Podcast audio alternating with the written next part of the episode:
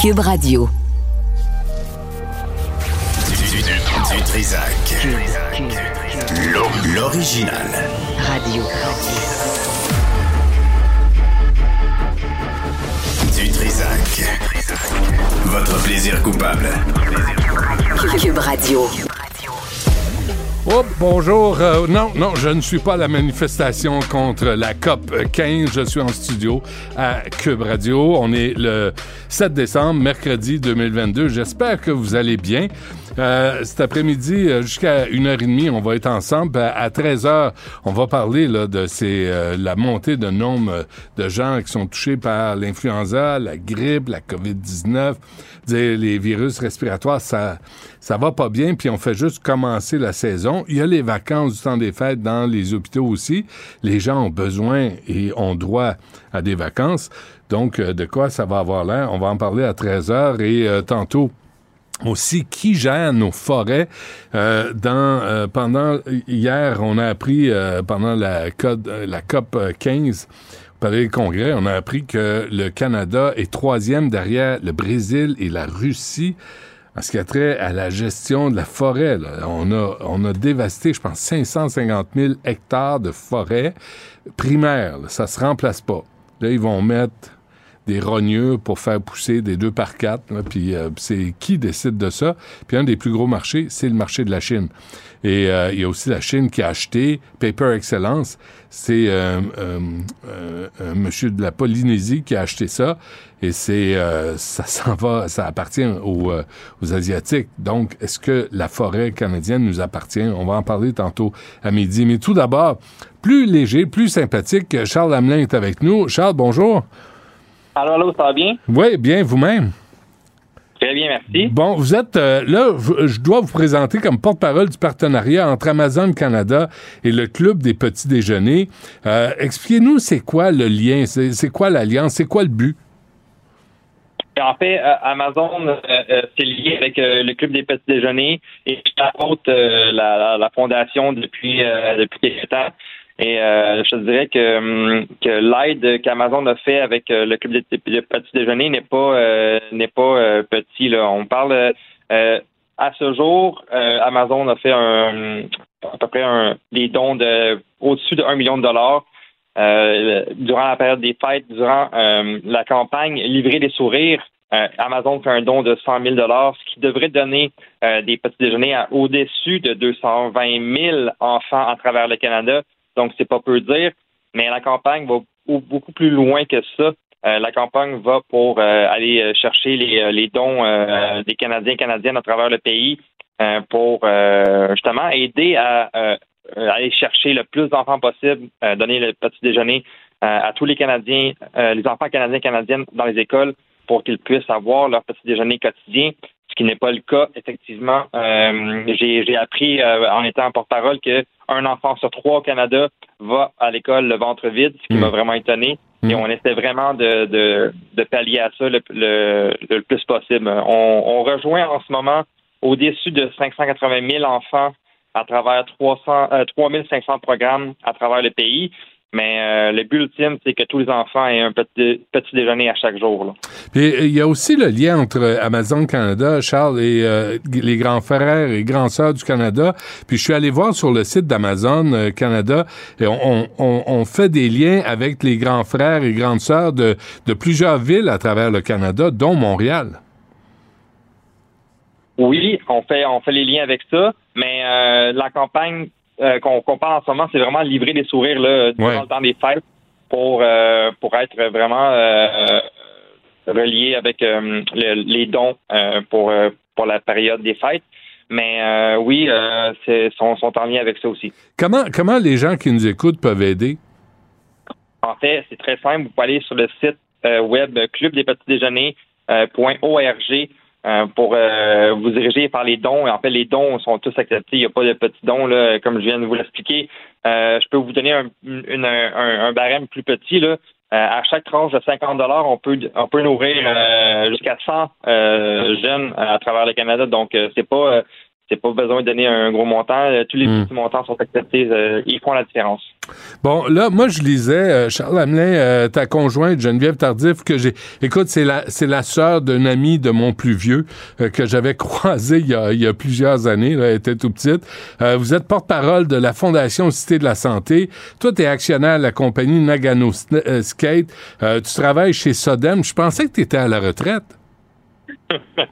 Je te dirais que les projets des, euh, n'arrêtent de, de, de mon côté. Je pense que c'est un bon signe. Euh, euh, j'aime ça donner de mon temps. J'aime ça être, euh, être pour aider bonnes choses. Ouais. Euh, parce que c'est quelque chose qui me tient vraiment à cœur. Là. Euh, surtout, tout ce qui est relié aux jeunes, là, ça, ça m'interpelle vraiment beaucoup. Ouais. Euh, on a une académie qui va rechercher les jeunes patineurs euh, à travers le pays. Euh, après ça, euh, la Fondation Cité de la Santé qui va chercher les jeunes et moins jeunes à travers euh, la, la région de Laval pour euh, les, les soins euh, hospitaliers.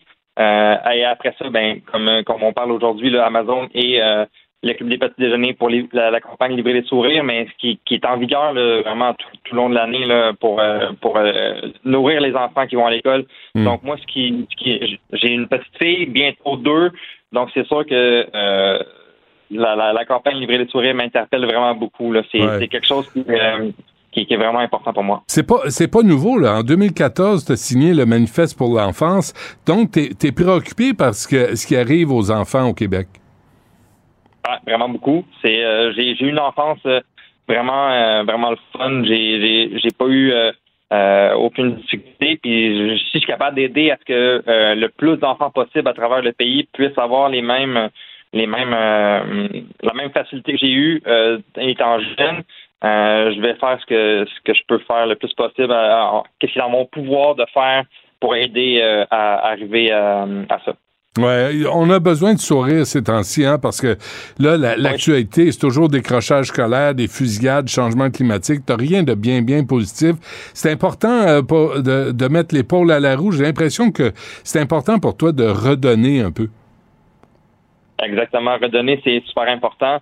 Euh, si je suis capable d'utiliser euh, mon, mon image à ce que pour euh, pour faire briller les, les causes qui tiennent à cœur, ce qui retient, re- qui touche aux enfants, Ouais. moi, c'est mission accomplie. Donc, c'est comme on vient de le dire, là, la, la campagne de dons, livrer des sourires, c'est super important pour pour beaucoup plus que, que que l'on pense. Je pense que quand on va à l'école avec le ventre vide, on en prend moins bien, on, on vit moins bien, on n'est pas euh, optimal dans tout ce qu'on fait. Si on veut que les jeunes aient des rêves euh, aussi grands que, euh, qu'ils ont euh, à l'école quand ils sont très jeunes, euh, faut les faut les, les aider à avoir le, le- le ventre rempli et être capable de Mhm. de- d'avoir le la pot- le potentiel optimal pour euh, être euh, la, la, la- plus belle future génération de, de, nos, de nos sociétés. Bon, c'est le temps de livrer des sourires. Euh, allez voir sur le site du Club des Petits Déjeuners. Euh, Charles Lamelin, merci de mettre l'épaule à la roue et d'aider en société. Je veux juste rappeler aux gens euh, que tu as participé à cinq Jeux olympiques, tu as gagné six médailles, euh, ce qui fait de toi l'athlète olympique masculin canadien le plus décoré des Jeux d'hiver. Et vraiment, c'est un bon exemple que tu donnes aux, aux jeunes et à tous ceux qui veulent s'impliquer dans la société. Charles, merci beaucoup. Ben, Merci à vous. Salut. Du Trisac. L'écouter sur le web vous demande peut-être de changer vos habitudes. On le comprend.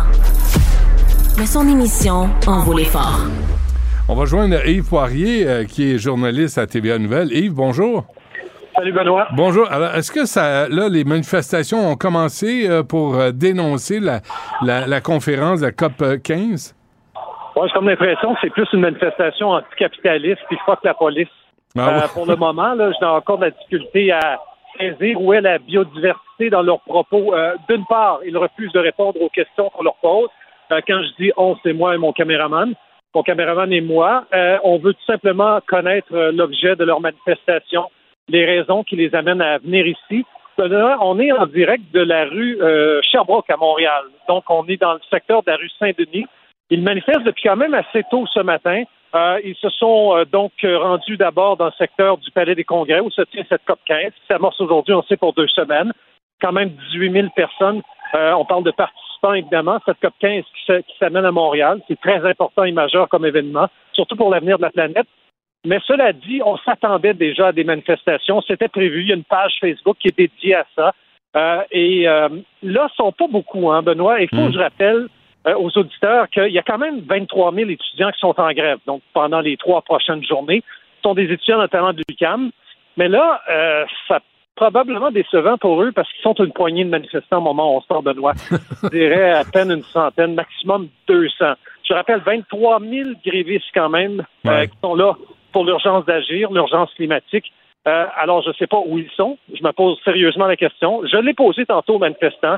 On n'a pas voulu répondre aux questions. On a décliné nos euh, propositions d'entrevue. Mais euh, écoutez, non, mais c'est euh, Benoît, euh, Non, mais loin de mon, mon intention de les provoquer. Honnêtement, je pense que c'est une question légitime qui se pose. Absolument. Surtout quand vous, surtout quand vous votez en faveur de la grève Ben oui. pour justement descendre dans la rue.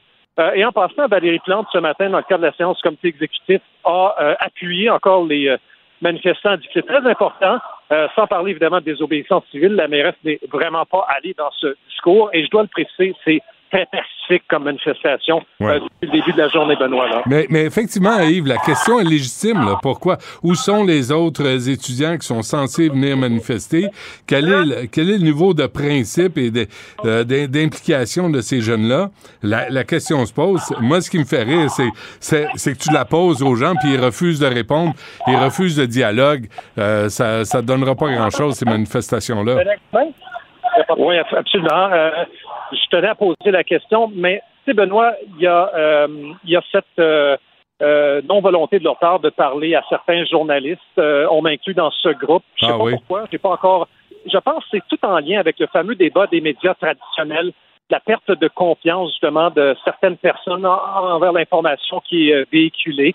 Je sais que eux, leur prise de position pour avoir lu sur la page Facebook euh, des organisateurs, c'est que les dirigeants en ce moment euh, nous montrent que de la poudre aux yeux. Là, c'est juste un show, un spectacle, cette COP 15, euh, qu'il n'y a rien de concret qui va sortir de là. D'ailleurs, ils n'ont pas tort d'une certaine façon, euh, Benoît, parce qu'il y a eu effectivement d'autres événements similaires dans d'autres grandes villes et grands pays euh, de ce monde. Et euh, effectivement, la plupart des engagements qui ont été votés et adoptés ne se sont pas concrétisés. Alors oui, il y a peut-être un scepticisme de leur part qui Mais, s'installe. mais, mais je suis d'accord avec toi, Yves. là, la, la, la raison est légitime. là. Qu'est-ce que va donner cette COP, cette 15e conférence sur la biodiversité? Mais, mais si tu veux avoir un impact, parle aux médias, fais, fais véhiculer ton, ton message.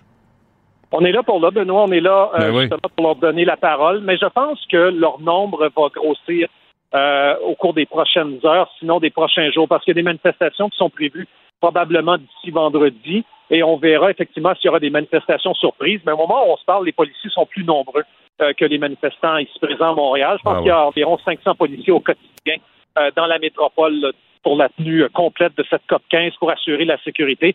Sans parler de la sécurité à l'intérieur du Palais des Congrès. C'est un événement qui est, euh, on sait, euh, organisé par la Chine. Ça devait se tenir en Chine, étant donné des mesures euh, euh, contre COVID là-bas. On l'a tenu à Montréal. Donc, l'ONU est à l'intérieur, a sa propre sécurité. Les policiers de la GRC, de la SQ et du SPVM sont omniprésents. Benoît, vous l'avez probablement constaté en venant au centre-ville. C'est un secteur à éviter, d'ailleurs. Très bien. Yves Poirier qui est sur place euh, des manifestations contre la COP 15. Merci Yves et on va suivre ça au bulletin de Oui, nouvelles merci. de TVA Nouvelles ce soir. Merci Yves. À bientôt, Benoît. Au revoir. Nicole Gibaud. Une chronique judiciaire. Madame la On juge. s'objecte ou on s'objecte pas? C'est ça le droit criminel. La rencontre. Gibaud du Trisac. Nicole, bonjour.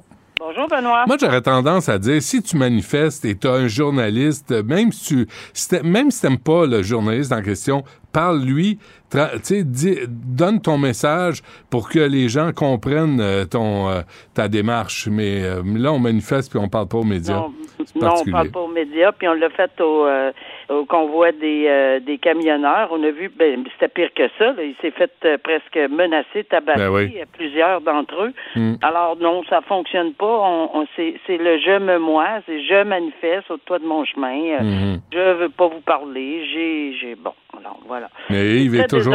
parce qu'il y a un message à passer, puis ce serait vraiment par les médias qu'on peut le passer, ça, j'en suis nettement convaincu. Ouais. Yves Poirier, toujours au poste d'ailleurs. Bon, oui, toujours. Nicole, euh, un mot à vivre avec la peur?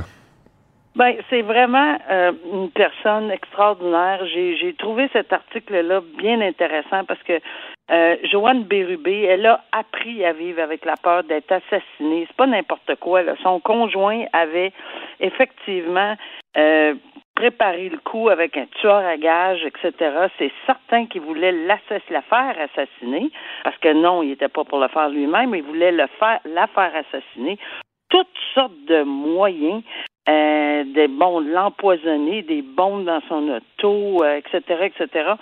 Et euh, malheureusement, il a fait un contrat avec euh, un supposé tueur à gage, mais c'était un policier, donc évidemment, il s'est fait prendre. Ça fait longtemps qu'elle elle subit cette violence psychologique euh, dans son avec lui, avec cet homme-là.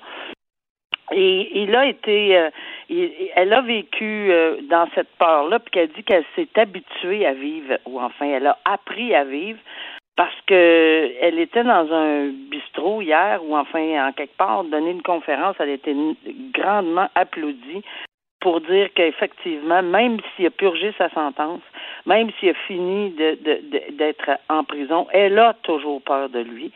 Euh, même si évidemment elle a un autre conjoint dans sa vie, puis elle, sa vie va beaucoup mieux, mais mais ça arrête jamais Hmm. d'avoir une, une peur de cette euh, nature-là. Puis c'est évidemment de, dans le but de dans la semaine pour enfin dans les jours là, on est dans la les les pour nettement mettre en, en, évidence la violence faite aux femmes puis la journée euh, commémorative de, du drame de la Polytechnique. Alors c'est une femme qui est, qui, qui est vraiment très résiliente puis qui qui effectivement passe son message à travers euh, tous les, les la, toutes les possibilités qu'elle a de, de passer le message et d'encourager les femmes à porter plainte puis de garder espoir. Hmm. C'est un très beau message qu'elle envoie. C'est pas un cas de bracelet électronique, là, même s'il a purgé sa peine. Ouais, moi aussi, j'aurais j'aurais tendance à dire, mais je pense que c'est terminé depuis un bout de temps. Je me suis posé exactement la même question, mais si ça fait depuis, euh, je sais pas depuis quand il est sorti là, où il a Mm. terminé sa peine, c'est peut-être peut-être pas le cas à cette époque-là. Mais nettement, euh, je pense que ça aurait été et ça devrait l'être dans un cas comme ça. Hmm. Alors, cette histoire de famille décimée euh, à Québec, là, c'est vraiment, ça brise le cœur. hein? ça brise le cœur, puis c'est- pas parce qu'il y a une décision judiciaire. La décision judiciaire en criminel a été rendue il y a 16 ans. on a donné euh, une peine de 16 ans à cet individu qui a décimé complètement une famille, deux enfants, puis le grand-père, puis enfin, tu sais, il y avait vraiment, là, c'était terrible, on se souvient, puis pour absolument rien. Pourquoi? Parce que cette personne-là était saoule. Et non seulement, puis le message que je trouvais important, parce qu'il y a eu évidemment une enquête là-dedans, là, dans son rapport sur la tragédie routière, le, le, le coroner Donald Nicole affirme que euh, c'est pas c'est- dû, à- oui, à plusieurs choses, là, euh, conjoncture de bien des, des, des effets, mais il reste une chose, c'est qu'il était tellement, tellement sous cette personne-là, et c'était évident pour bien des citoyens. Mais c'est hallucinant de voir combien de monde ont pu être en contact avec cette personne-là et qu'ils n'ont pas dénoncé. Euh, moi, ça me, ça me jette à terre. Il y a, sais, je ne comprends pas qu'on puisse pas dénoncer. On le fait même de façon anonyme. Appelez le 911, faites n'importe. Il y a une personne dans, le- dans, dans le présent cas qui l'a fait. Puis les autres sont désolés de ne pas l'avoir fait. Mais oui, mais euh, est-ce qu'on aurait pu l'arrêter avant? Peut-être. mais On va toujours se poser la question. Mais, mais, Mais- tu sais, dans des circonstances de la vraie vie, Nicole, il y a des fois, tu peux avoir peur de ce genre de type-là, mais effectivement, tu peux faire discrètement le 911, donner les informations aux policiers, puis eux autres vont intervenir. C'est absolument le cas. C'est pas c'est pas la personne qui a peur qui qui, qui prenne qui va à, à faire cette interception là ou à l'arrêter. Euh, c'est sûr que dans les familles, c'est bien différent. Moi, je me souviens d'une expérience personnelle, j'ai même pas de problème à le dire dans un un événement de j'ai carrément enlevé les clés à quelqu'un et c'est non, tu sors pas avec ton auto. Mm. Regarde, c'est- Mm. clairement je l'ai fait. Je le regrette pas aujourd'hui, puis je pense que c'est probablement arrivé à d'autres personnes. Mais ça, c'est bien particulier dans peut-être dans une réunion familiale, etc., ou bien avec des, des amis. Mais en public, dans, lorsqu'on voit cette personne-là, et surtout sur la route, Ben oui. je l'ai fait également sur la route. J'ai appelé le 911 en disant il y a un automobile de telle sorte euh, qui, qui circule tout croche. Alors, euh, il n'y a rien, il y a rien là, là. On Ouais, appelle le hésitez 911 pas, hein. on le dénonce. C'est ça. N'hésitez pas à dénoncer dans ces circonstances-là. à dénoncer. On peut sauver Ouais. des vies. Absolument. On peut sauver des vies. OK. Et rapidement, avant qu'on se quitte, Nicole, euh, Oui. l'histoire des policiers coupables en déontologie. Ah oui, puis ça, c'est un- une victoire pour les journalistes parce que, mais une victoire, me dire quand on lit le, euh, ce que Michael Nguyen, le, le- président de- des journalistes au Québec, dit, ben, c'est parce que c'est pas tout à fait une victoire parce qu'il aurait jamais dû être arrêté. Il est allé faire sa job, journaliste-là, ici à Gatineau parce qu'il y avait une personne, euh, bon, c'était, il y avait une personne qui était enquêtée sur des, qu'elle avait fait dans, Bon, euh, c'est son travail de journaliste là, à l'encontre de cette personne-là. Puis parce que la personne a appelé la police et a dit que je me sens harcelé, ils l'ont arrêté. Point final, ils n'ont pas fait rien d'autre. Je pense que la décision en déontologie a été très, très, très euh, pointue. Et il n'y a rien dans, cette, dans, dans les ajustements des deux policiers, parce qu'il y en avait trois, là, mais dans les deux policiers, Hmm. Qui permettait d'aller arrêter. Là, on parle pas de, de, de c'est arrêter. Là, on a arrêté. Ça, moi, je m'en souviens très bien quand c'est arrivé. On m'avait appelé ici dans la région. Pourquoi on peut arrêter un journaliste qui en, qui enquête finalement puis qui demande l'opinion d'une personne sur des propos que bon peut-être qui, qui, qui, était arrivé là à l'intérieur d'une d'une situation assez peu commune dans la région pour cette personne-là, ben, c'est son devoir de le faire. Alors, euh, déontologie, coupable, et là, on verra ce que c'est qu'ils vont en tirer de cette sentence-là. Très bien. Nicole Gibault, merci. À demain. À demain. Partagez vos observations avec Benoît Dutrisac par courriel. Dutrisac à commercialcube.radio. Je vais essayer de t'aider. Conoscopie, la comédie musicale. Benoît Dutrisac. M'en occupe, Richard. Mets ton doigt sur la borne négative. J'ai je- rien à cacher, moi, je suis transparent. Ouais. Richard Martineau. Il devrait prendre euh, exemple sur toi. La rencontre. Moi, le seul endroit où je suis pas d'accord avec toi, là, c'est les cirques. Moi, j'étais prête, là. Mais comment te régler mon problème? En étant gentil, La rencontre Martineau Dutrisac. je m'attends à y coucher sur ton testament. Non. Hey, dis donc, euh, au mois d'août prochain, en 2023, là, il y a le festival de western qui s'en vient, le Lasso. Ben, Ça- déjà, ça- euh, Saint-Tite. Ouais, non, mais c'est de la musique, là. Il n'y aura pas de rodéo. Ça va être ici, là, au- à l'île Sainte-Hélène. Puis ça va juste être des grosses, grosses vedettes euh, country Ah, ben western. ça, là, ça, la, musique country, c'est. Hey, yo, motherfucker! Yo, bitch! Yo, pussy! Yo, ho! Puis là, ils montent des guns, puis tu sais- Ah non, c'est pas ça? Non, c'est pas celle-là. C'est pas ça? Non, mais il monte des guns, mais il dit. Ça dépend des films. Il y a des films où c'est ça. Euh, des vieux films western, mais ils disent pas motherfucker. Mais dans les mettons, films là, mettons s'il y avait un chanteur western Ouais. blanc Oui. qui faisait des clips. OK. Puis ça serait Hey yo, pussy, motherfucker, oh, son of a bitch, bitch, puis tout ça avec Ouais. des guns. Je pense qu'il y a une certaine gauche qui dirait ça n'a pas de bon sens, que c'est ça, cet artiste-là. Manque de respect faut envers le les retirer, ouais. les guns et tout ça. Comment ça se fait que quand c'est des gens à la peau plus foncée Attention. et c'est du rap, Ouais. Là, on dit, on dit rien. C'est de la Là, culture. c'est correct. Ça fait partie de leur culture. Mais on, on peut pas critiquer Pourquoi? parce qu'on n'est pas, on n'a pas le ressenti de ces personnes. Mais je suis convaincu, et c'est sûr, il y, a des, il, y a, il y a des gens qui sont noirs, qui sont choqués de ça, Ouais. qui sont choqués de cette culture-là et qui la veulent rien du savoir gun, de de la prostitution, de l'argent facile, mais- de la dope. Alors, il y en a un autre rappeur, là, il faisait la promotion des guns, puis c'est les vidéoclips, puis tout ça, puis euh, yo, baba. Puis là, il s'est fait pincer, créer euh, rage au volant, il est sorti de son char, il y avait un gun, il a pointé le gun sur l'automobiliste d'en face et tout ça. Mais comment ça se fait, ce n'est pas plus dénoncé que ça? Est-ce que, on parle de euh, culture de, de la cancellation? Hmm. As-tu déjà entendu parler, toi, de clips de gangster rap qui sont cancellés à la télévision? Non. Parce qu'ils ont dit des saletés, des saloperies Non. envers les autres ou les femmes. C'est-tu un, un cas de deux poids, deux mesures? Je pose Ouais. la question. Mais, mais on a vu au cours de 2022, ce serait le fun de faire le, le nombre de rappeurs qui ont été tués, qui ont été arrêtés, qui sont allés en prison. Et il y a des rappeurs blancs aussi qui font la promotion du gun, puis ça, faut le dire. Mais Le, gangster par- rap, là, mais il y, en a beaucoup. Moi, je a pas parler de couleur, là. Le rappeur, c'est la culture du rappeur.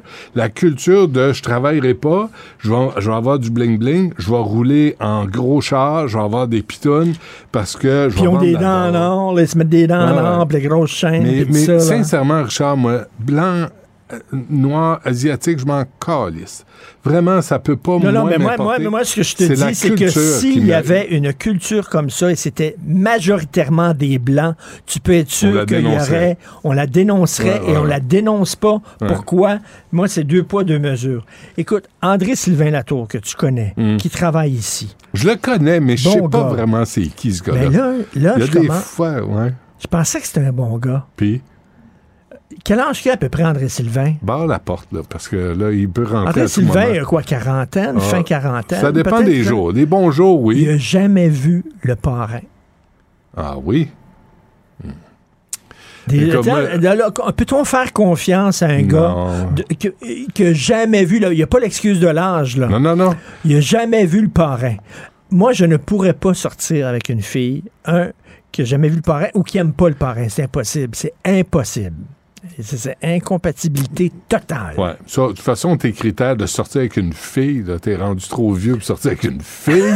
c'est un peu douteux comme expression. Mais, mais la culture Non, mais de chacun. que si j'étais célibataire demain matin, mettons, Ouais. ma blonde me dompe, Ouais. Puis, Là- t'as- puis tu te ramasses à la là, fadoc. je serais pas dans une situation où je peux choisir. tu comprends-tu?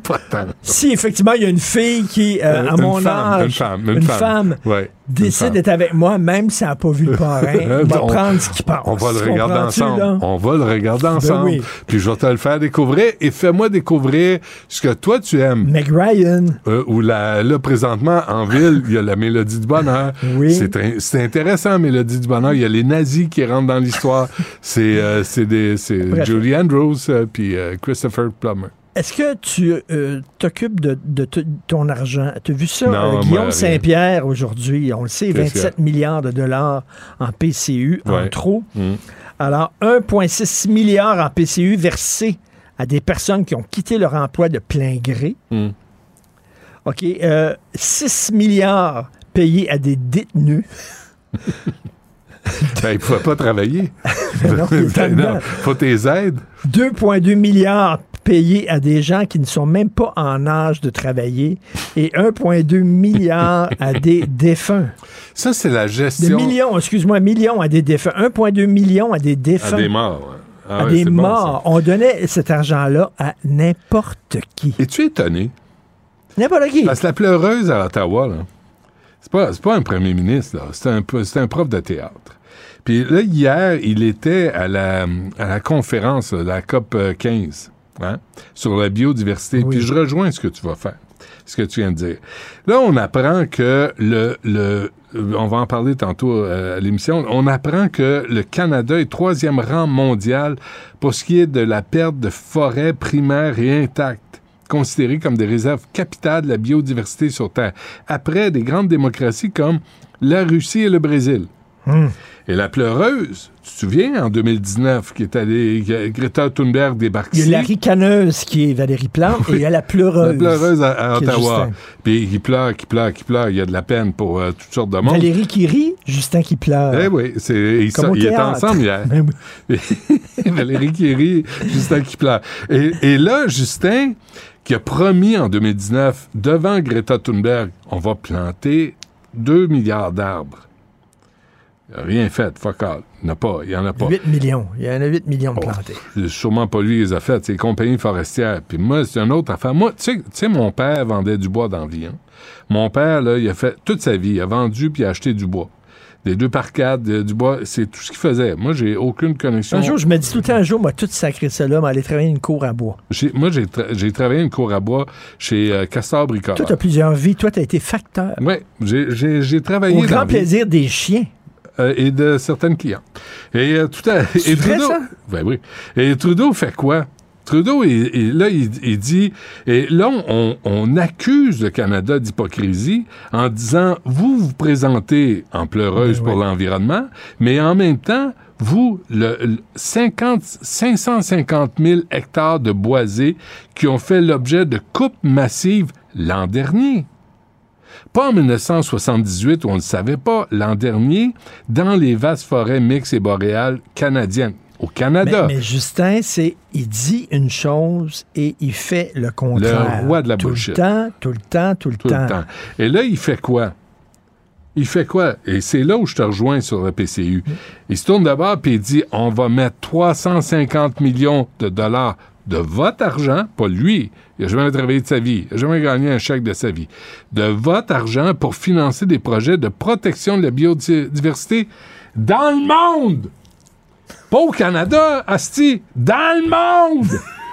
Trudeau, il comprend pas. C'est chez vous que ça se passe, maudit cibard. Tu comprends-tu du, du cul de Mais, la mais tête? tu vois, lui, il est pas écolo, mais il s'auto-identifie écolo. Et c'est ça, dans notre, dans notre société, c'est pas ce que tu fais. Non, toi, c'est ce toi, que tu t'auto-identifies à quel groupe d'âge? Mon père disait des fois... À quel groupe d'âge tu t'auto-identifies? Parce que l'important dans notre société, Ouais. c'est le ressenti. Ça, c'est la- comprends-tu? Là, je suis tanné de ça. Là, j'en ai vraiment plein le cul parce que Lina Dorion, ma mère, le 2 septembre 1961, a pas ressenti qu'elle était en... Elle a accouché de moi. Non. Puis toi, c'est le 29 juillet? Oui, 61. Mais tu sais qu'il y a des entreprises qui vont te demander à quel groupe d'âge tu t'auto-identifies. Non, Donc, non, non. Arrêtez avec ça. C'est pas une opinion. C'est pas une émotion. C'est est- pas une non, sensation. c'est le ressenti. C'est le fait. Le fait, Lina a c'est fini accouché de les moi. faits. On est dans la société après les faits. Après les faits. On est post-fact society, post-reality society. Non, je peux, je peux plus, je peux pas vivre Non. avec ça. Il y a, dans la vie, il y a les faits, puis il y a, les, le- il y a la réalité, puis il y a les rêves. Puis là, là, on est dans le rêve. Comment tu te sens, toi, Mais Richard? les entreprises qui demandent, je discutais de ça tantôt avec un collègue, des entreprises qui demandent comment tu t'auto-identifies, pour garder ta job ou pour avoir un emploi, on, on force les gens à mentir. Tu réponds pas. On force les gens à mentir. Arrêtez de répondre. Les gens vont dire, ben, OK, euh, je suis Non. non-binaire. Euh, comment, comment tu peux prouver? Comment tu peux prouver? Là? Attends, mais là, je vais aller dans ta chambre à coucher pour voir si t'es vraiment gay, bisexuel. Voici la réponse. Voici la réponse C'est pas de tes crises d'affaires. Ce n'est pas de tes crises d'affaires. Non, euh, ça a Point l'air- ça a que c'est leur crise d'affaires. Non, c'est pas de leur crise d'affaires. maintenant, il y a des entreprises qui vont demander comment tu te sens. C'est pas des crises d'affaires des entreprises à savoir avec qui je couche, puis de, de quel côté je porte ma poche? De- de- ça ne vous regarde Est-ce pas. qu'une fois au chalet, Ça compte ça pas. Non, ça compte pas.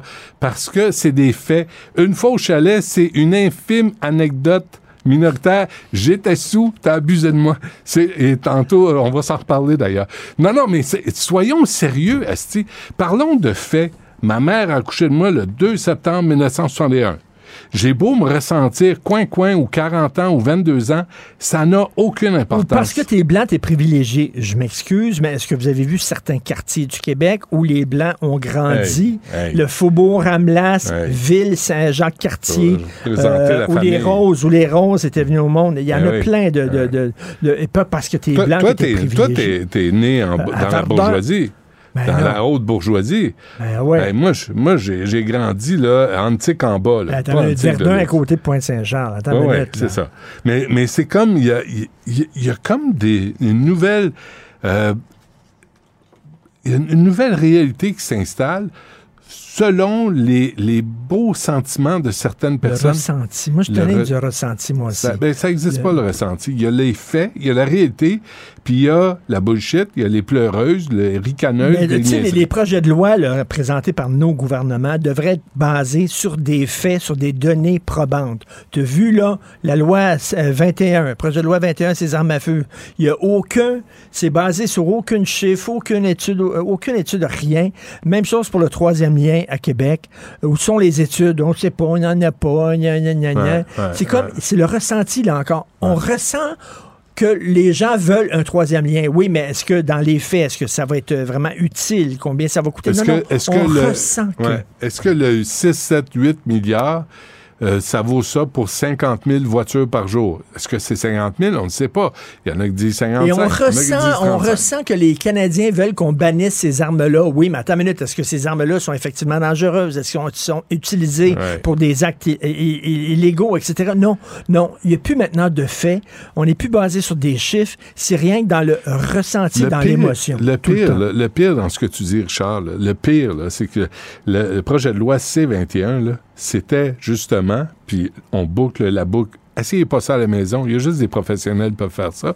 C'est quand tu te fais arrêter, puis tu sors ton gun, puis on te fait dire freeze. Ce Mhm. gun-là, il vient d'où?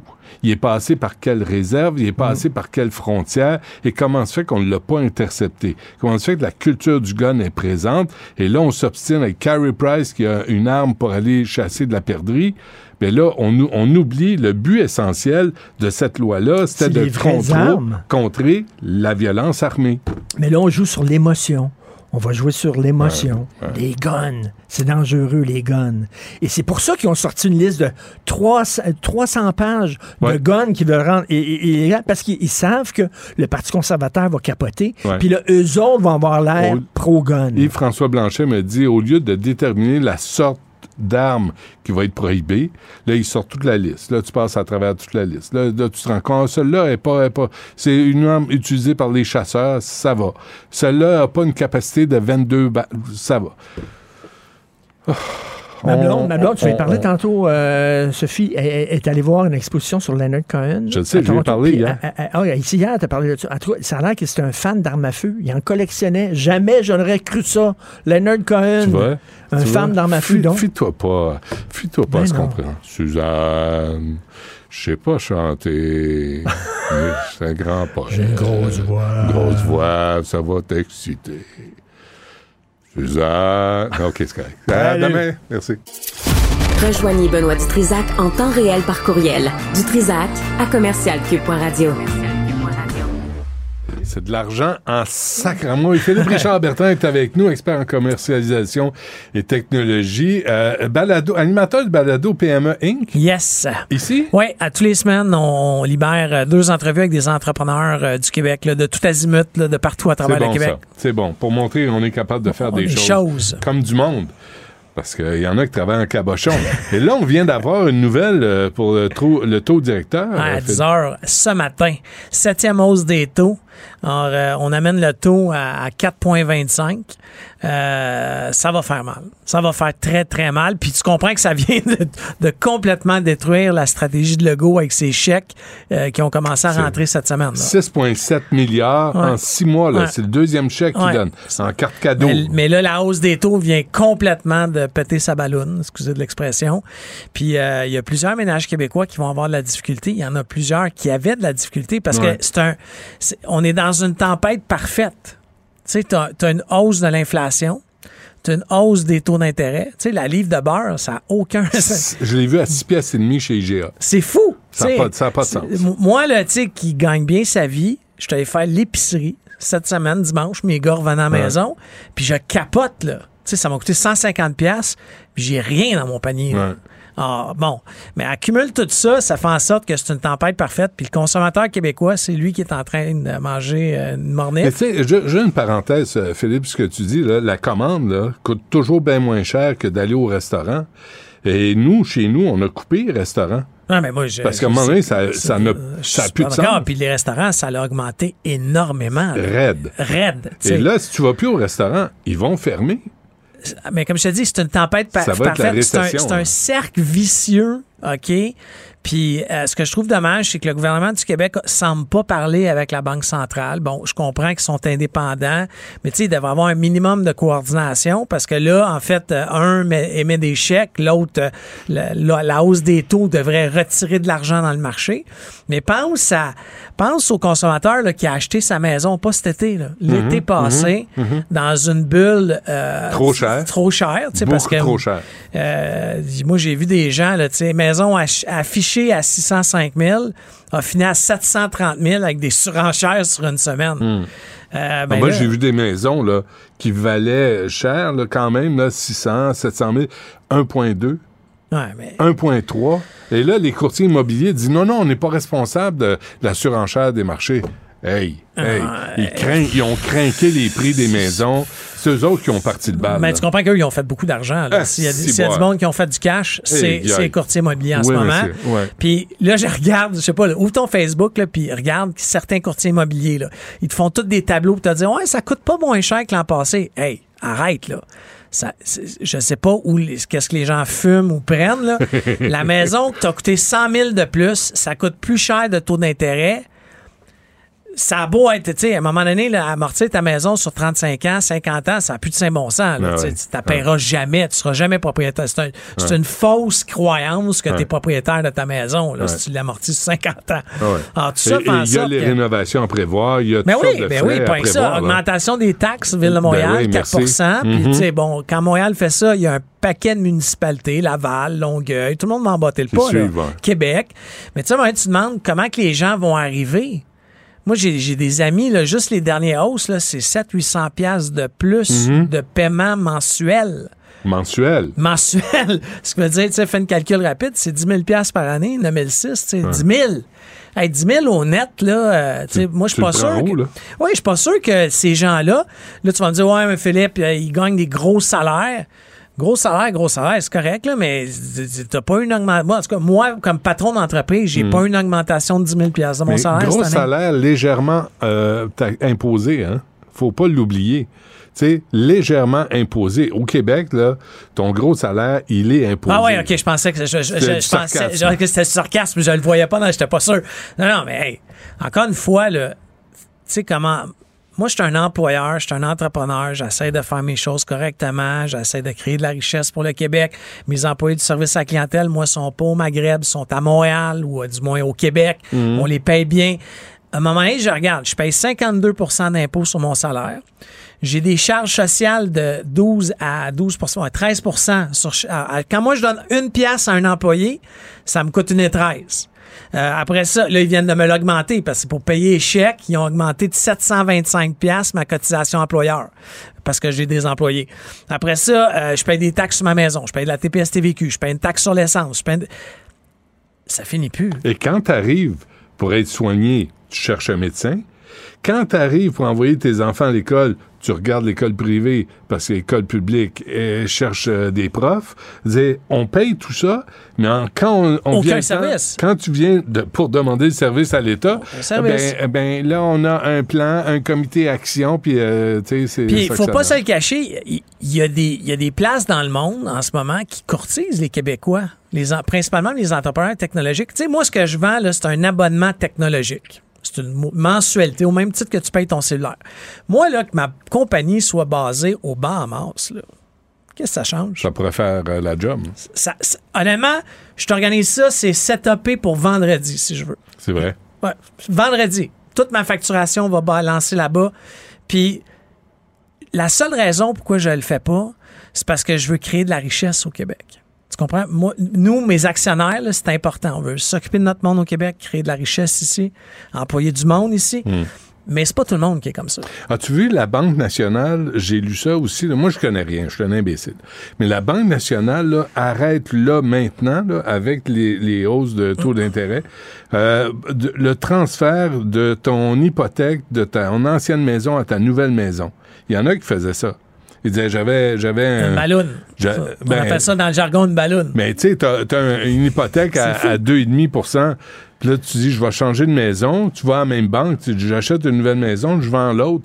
Euh, il me reste trois ans sur mon hypothèque, on va la transférer. Là, c'est fini. Non, mais c'est fini parce qu'encore une fois, ce qu'il faut savoir, c'est que les banques empruntent eux-mêmes de l'argent. Tu sais, c'est une chaîne alimentaire. Là.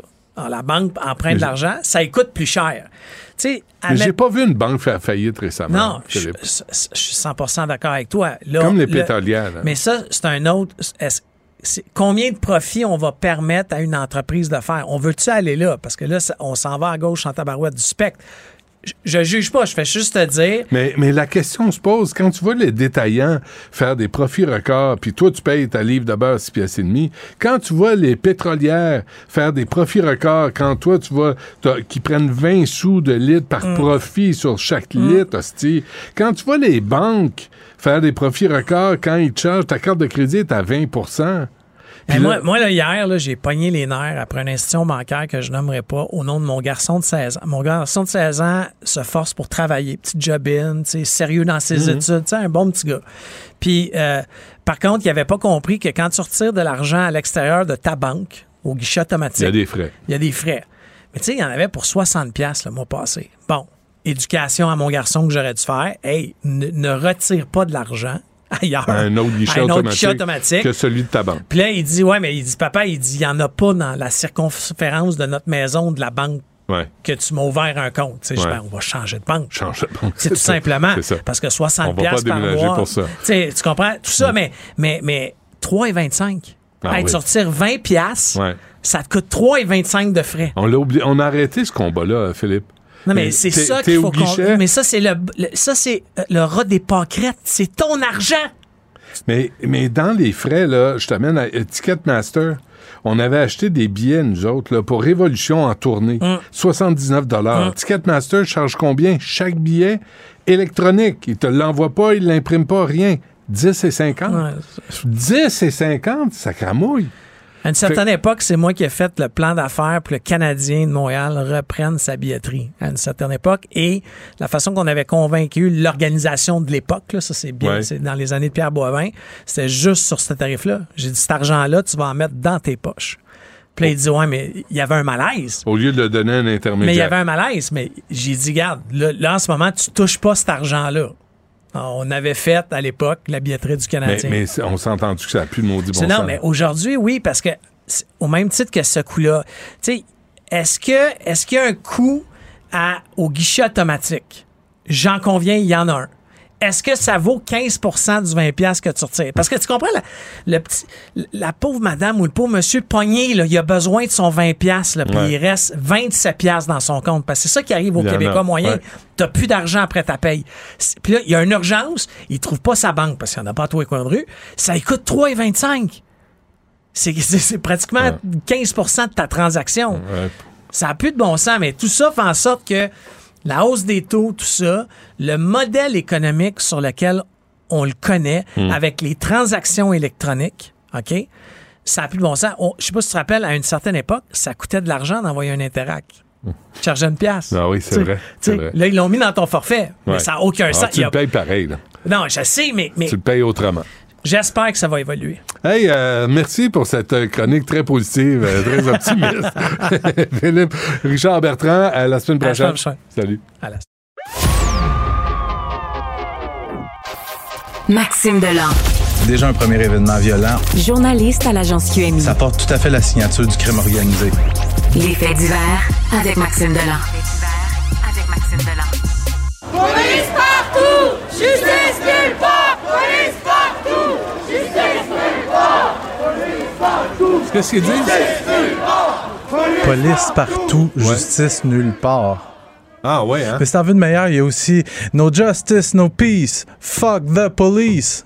Ça, t'as entendu ça ce matin? Ah ben oui, ben Ah, c'est ouais, fréquent. ouais. Sais, Mais euh, ils sont quoi? Ils sont 22, 23? Non, c'est à peu près. euh, euh, J'étais à peu près 100. Puis d'ailleurs, Benoît, j'étais avec eux autres, il à peu près 15 minutes. Puis je me suis Ah ouais. revenu ici au pas de course pour être avec toi. J'ai parlé à Yves Poirier, ça a l'air qu'il parle pas aux journalistes. Non, parce que Benoît. puis D'ailleurs, j'étais allé allé un petit peu à la défense de Yves qui, était, qui se faisait entourer. Ah, t'es sérieux? Ouais, ben, je- c'est quelque chose que je fais souvent. puis J'étais un peu, un peu plus imposant. Ouais, ouais. Avec ta tuque baissée, là, tu fais peur. Ouais, ouais, puis j'étais- je suis tout en noir. Ouais, ouais. Ben, ça, T'as c'est l'air que- d'un black bloc, toi-même. ben, ils m'ont appelé, ils m'appelaient par mon nom parce qu'ils me connaissent. OK. Juste te dire à quel point ces gens-là, les là, on parle des manifestants Mm. qui, manif- euh, qui manifestent en marge de la, de la COP 15. C'est des manifestants. Là, tu les vois, euh, on, on regarde la télévision en ce moment, tout masqué avec des drapeaux noirs et tout ça. C'est souvent le même petit groupe qui, manif après manif, sont toujours là. Regarde, Benoît, que ce soit une manifestation de grève étudiante, une manif anticapitaliste, quand ils manifestent pour des projets de loi, des, des changements climatiques, et là, la biodiversité, fuck the police. Je me demande. C'est quoi le lien, là? C'est quoi le rapport? là? Exactement. Ah oui, avec des, des, euh, des lunettes de ski puis euh, des masques. C'est ça, parce qu'ils veulent pas se faire connaître. Puis regarde les drapeaux noirs qu'ils ont dans les mains. Ouais. J'invite les gens à regarder.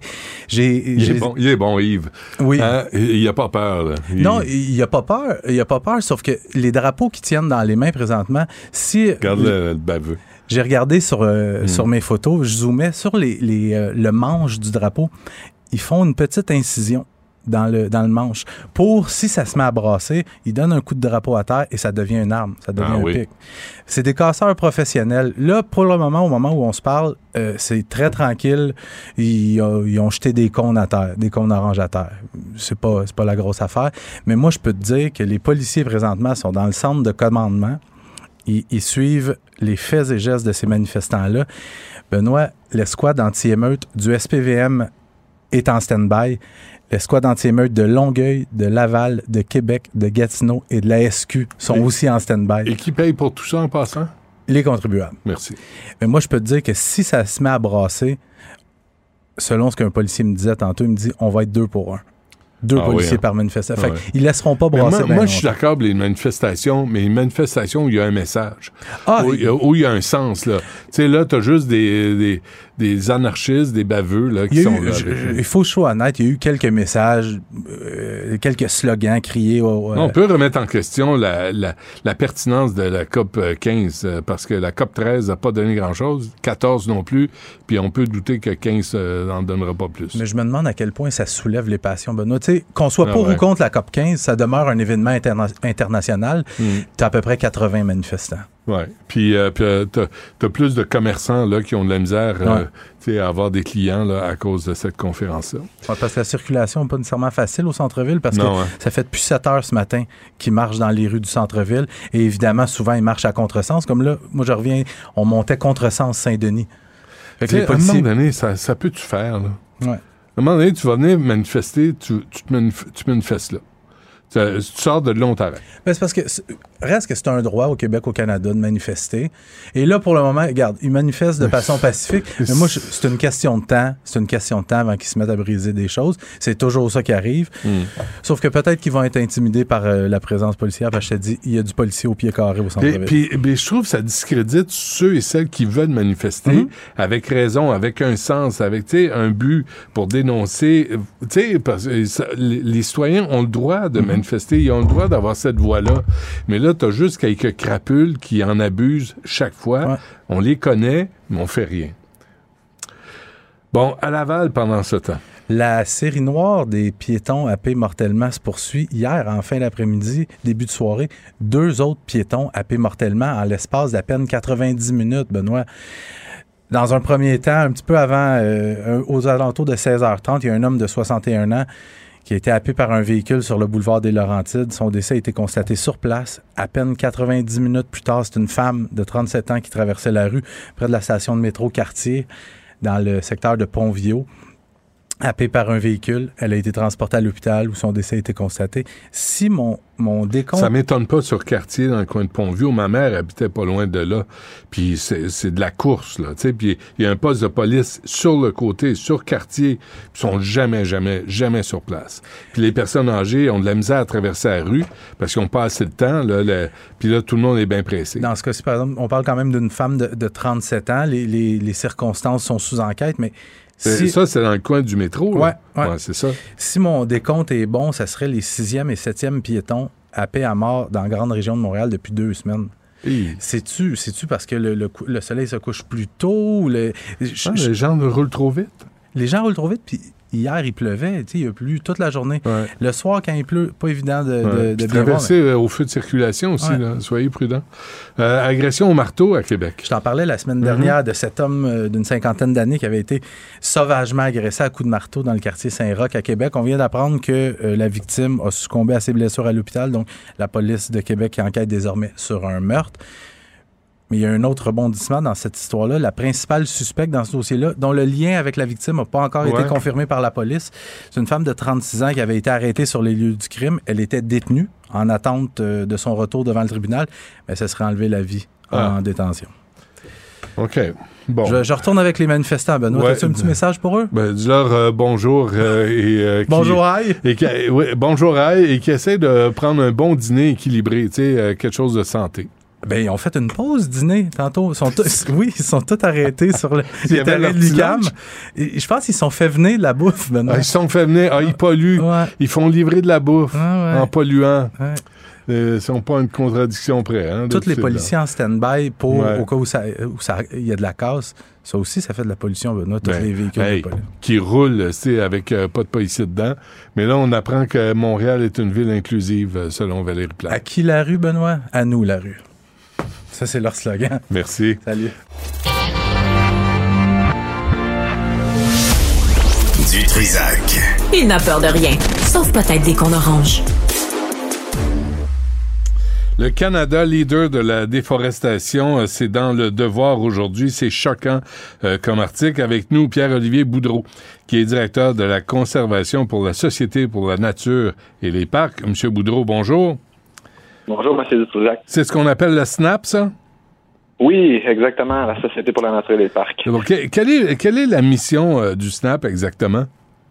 Ben, nous, à la SNAP, notre mission, c'est vraiment la protection du territoire. Euh, donc, on travaille à protéger des espaces naturels partout au Québec puis au Canada. On est une organisation développement canadienne. Puis, euh, notre principal outil, c'est ce qu'on appelle les aires protégées, donc des zones là où il n'y a pas de, de grandes activités industrielles comme de la foresterie, des mines, l'hydroélectricité, etc. OK. Le National Resources Defense Council, c'est moi, c'est la première fois que j'entends parler d'eux.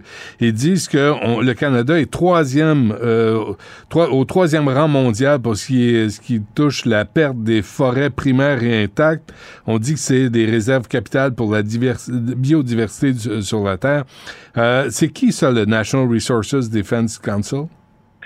Le, le, ben, le NRDC, comme on les appelle euh, avec leur acronyme, c'est un grand groupe américain. euh, c'est un des grands groupes environnementaux aux États-Unis euh, qui s'intéresse depuis plusieurs décennies là, à toutes les questions qui touchent la, la, la forêt boréale au, au Canada. Donc la forêt, là, finalement, l'espèce de ceinture de forêt qui fait, qui fait tout le nord du, du pays. Fait que euh, c'est ça, c'est un groupe qui intervient quand même régulièrement dans les euh, dans les dossiers au Québec et puis euh, qui, qui produit là, des, rapports. Euh, c'est un groupe qui est, qui, est- basé sur la science, qui fait vraiment des rapports qui sont euh, qui sont basés sur des données scientifiques. Dans le cas qui, qui nous qui nous occupe, ils ont publié un rapport sur sur les données d'un groupe qui s'appelle Global Forest Watch. C'est un, organisme qui regarde beaucoup la forêt point de vue de, de, l'espace, donc avec des données satellitaires.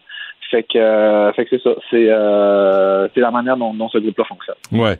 Et là, on, on, accuse le NRDC, comme vous l'appelez, euh, M. Boudreau, euh, on accuse le Canada de laxisme à l'égard de l'industrie forestière.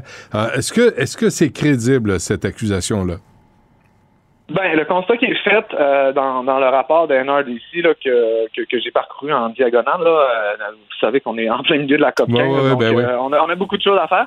Mais euh, en fait, le, le principal constat, c'est que le, le- Canada se classerait au troisième rang par- parmi les pays qui ont euh, qui ont perdu le plus de, de forêts primaires, comme vous dites. Des forêts primaires, c'est quoi? C'est des forêts qui n'ont pas été euh, touchées par euh, par les grandes activités industrielles, donc par la par la foresterie industrielle. Donc, c'est des forêts, évidemment, là, on est dans, la COP 15 sur la biodiversité, c'est des forêts qui sont excessivement importantes pour la préservation de la biodiversité. Il y a beaucoup d'espèces animales, puis végétales, évidemment, qui sont associées à ces, forêts-là, qui sont souvent des vieilles forêts, évidemment, parce qu'ils pas été touchées par l'activité industrielle. Puis là, ben, en apprenant évidemment que le Canada se classe au troisième rang euh, dans les pertes forestières, c'est sûr qu'on est un grand pays, c'est normal qu'on, qu'on- puis on est un pays forestier, c'est normal qu'on perde beaucoup de ces forêts-là, mais on- à un moment donné, il faut quand même se poser la question. Euh, écoutez, là, tu sais, euh, est-ce qu'on est-ce qu'on va continuer à, à vitam aeternam à gruger nos forêts primaires ou, on- ou Mm. la foresterie est- est-elle capable de rester dans sa propre empreinte? Finalement, c'est ça la question. Bien, bien, quand tu vois le Canada est derrière la Russie et le Brésil, qui sont deux grandes démocraties, comme on le sait, euh, il me semble c'est inquiétant, surtout avec le premier ministre qui se dit écolo, féministe, toujours à gauche, toujours bien intentionné, et qui est finalement un hypocrite, là, qui a promis de planter 2 milliards d'arbres en 2019, puis il l'a pas fait. là. Ben, effectivement, la gestion des forêts, c'est, c'est- ça a toujours été une grosse problématique, toujours euh, autant au Québec qu'au Canada. Il y a beaucoup de, moi je vais le dire sans, euh, euh, en, toute honnêteté, moi je trouve qu'il y a beaucoup de désinformation sur euh, ce qui se passe au niveau forestier, autant au Canada qu'au Québec. Tu sais, souvent on entend des choses comme ah, on exploite à peine euh, la, moins de 1% de nos forêts à chaque année. Oui, mais ça, c'est, c'est occulter le fait que, que sur, sur 50 ans, écoutez, on exploite des grosses superficies euh, euh, juste en, en l'espace d'une cinquantaine d'années, qui est à peu près le temps moyen pour qu'une forêt repousse. Là. Mm. On, est, on exploitait au Canada le, 300, 300 000 km, c'est à peu près la, la superficie de l'Italie. Donc, c'est des grosses superficies qui sont touchées par l'industrie forestière au Canada. Euh, je vous dis pas que en foresterie, tout est toujours nuancé, il n'y a rien de tout blanc, tout noir. Il y, a des, y a des améliorations qui ont été faites, notamment au Québec. On a un nouveau régime forestier depuis 2013, mais il y a encore des grosses problématiques. Puis ça, on peut le voir, puis on parle de biodiversité en ce moment. Euh, si on regarde une espèce, euh, un peu une espèce indicatrice, c'est le caribou forestier. Si, si on était vraiment capable de faire de la foresterie durable au Québec et au Canada, on maintiendrait des populations de caribous forestiers parce que c'est un animal qui est sensible justement à la perte de, de, vieilles forêts. Fait que. Euh, OK. À qui, euh, mon père travaillait dans le bois, M. Boudreau, euh, Boudreau, et il vendait, il achetait des matériaux de construction, là, puis il me disait, puis ça, dans les années 70, c'était pas un écolo, là, c'était un vendeur. Puis il disait, si les compagnies forestières avaient planté au fur et à mesure qu'ils coupaient des arbres, on aurait une, une forêt sans fin.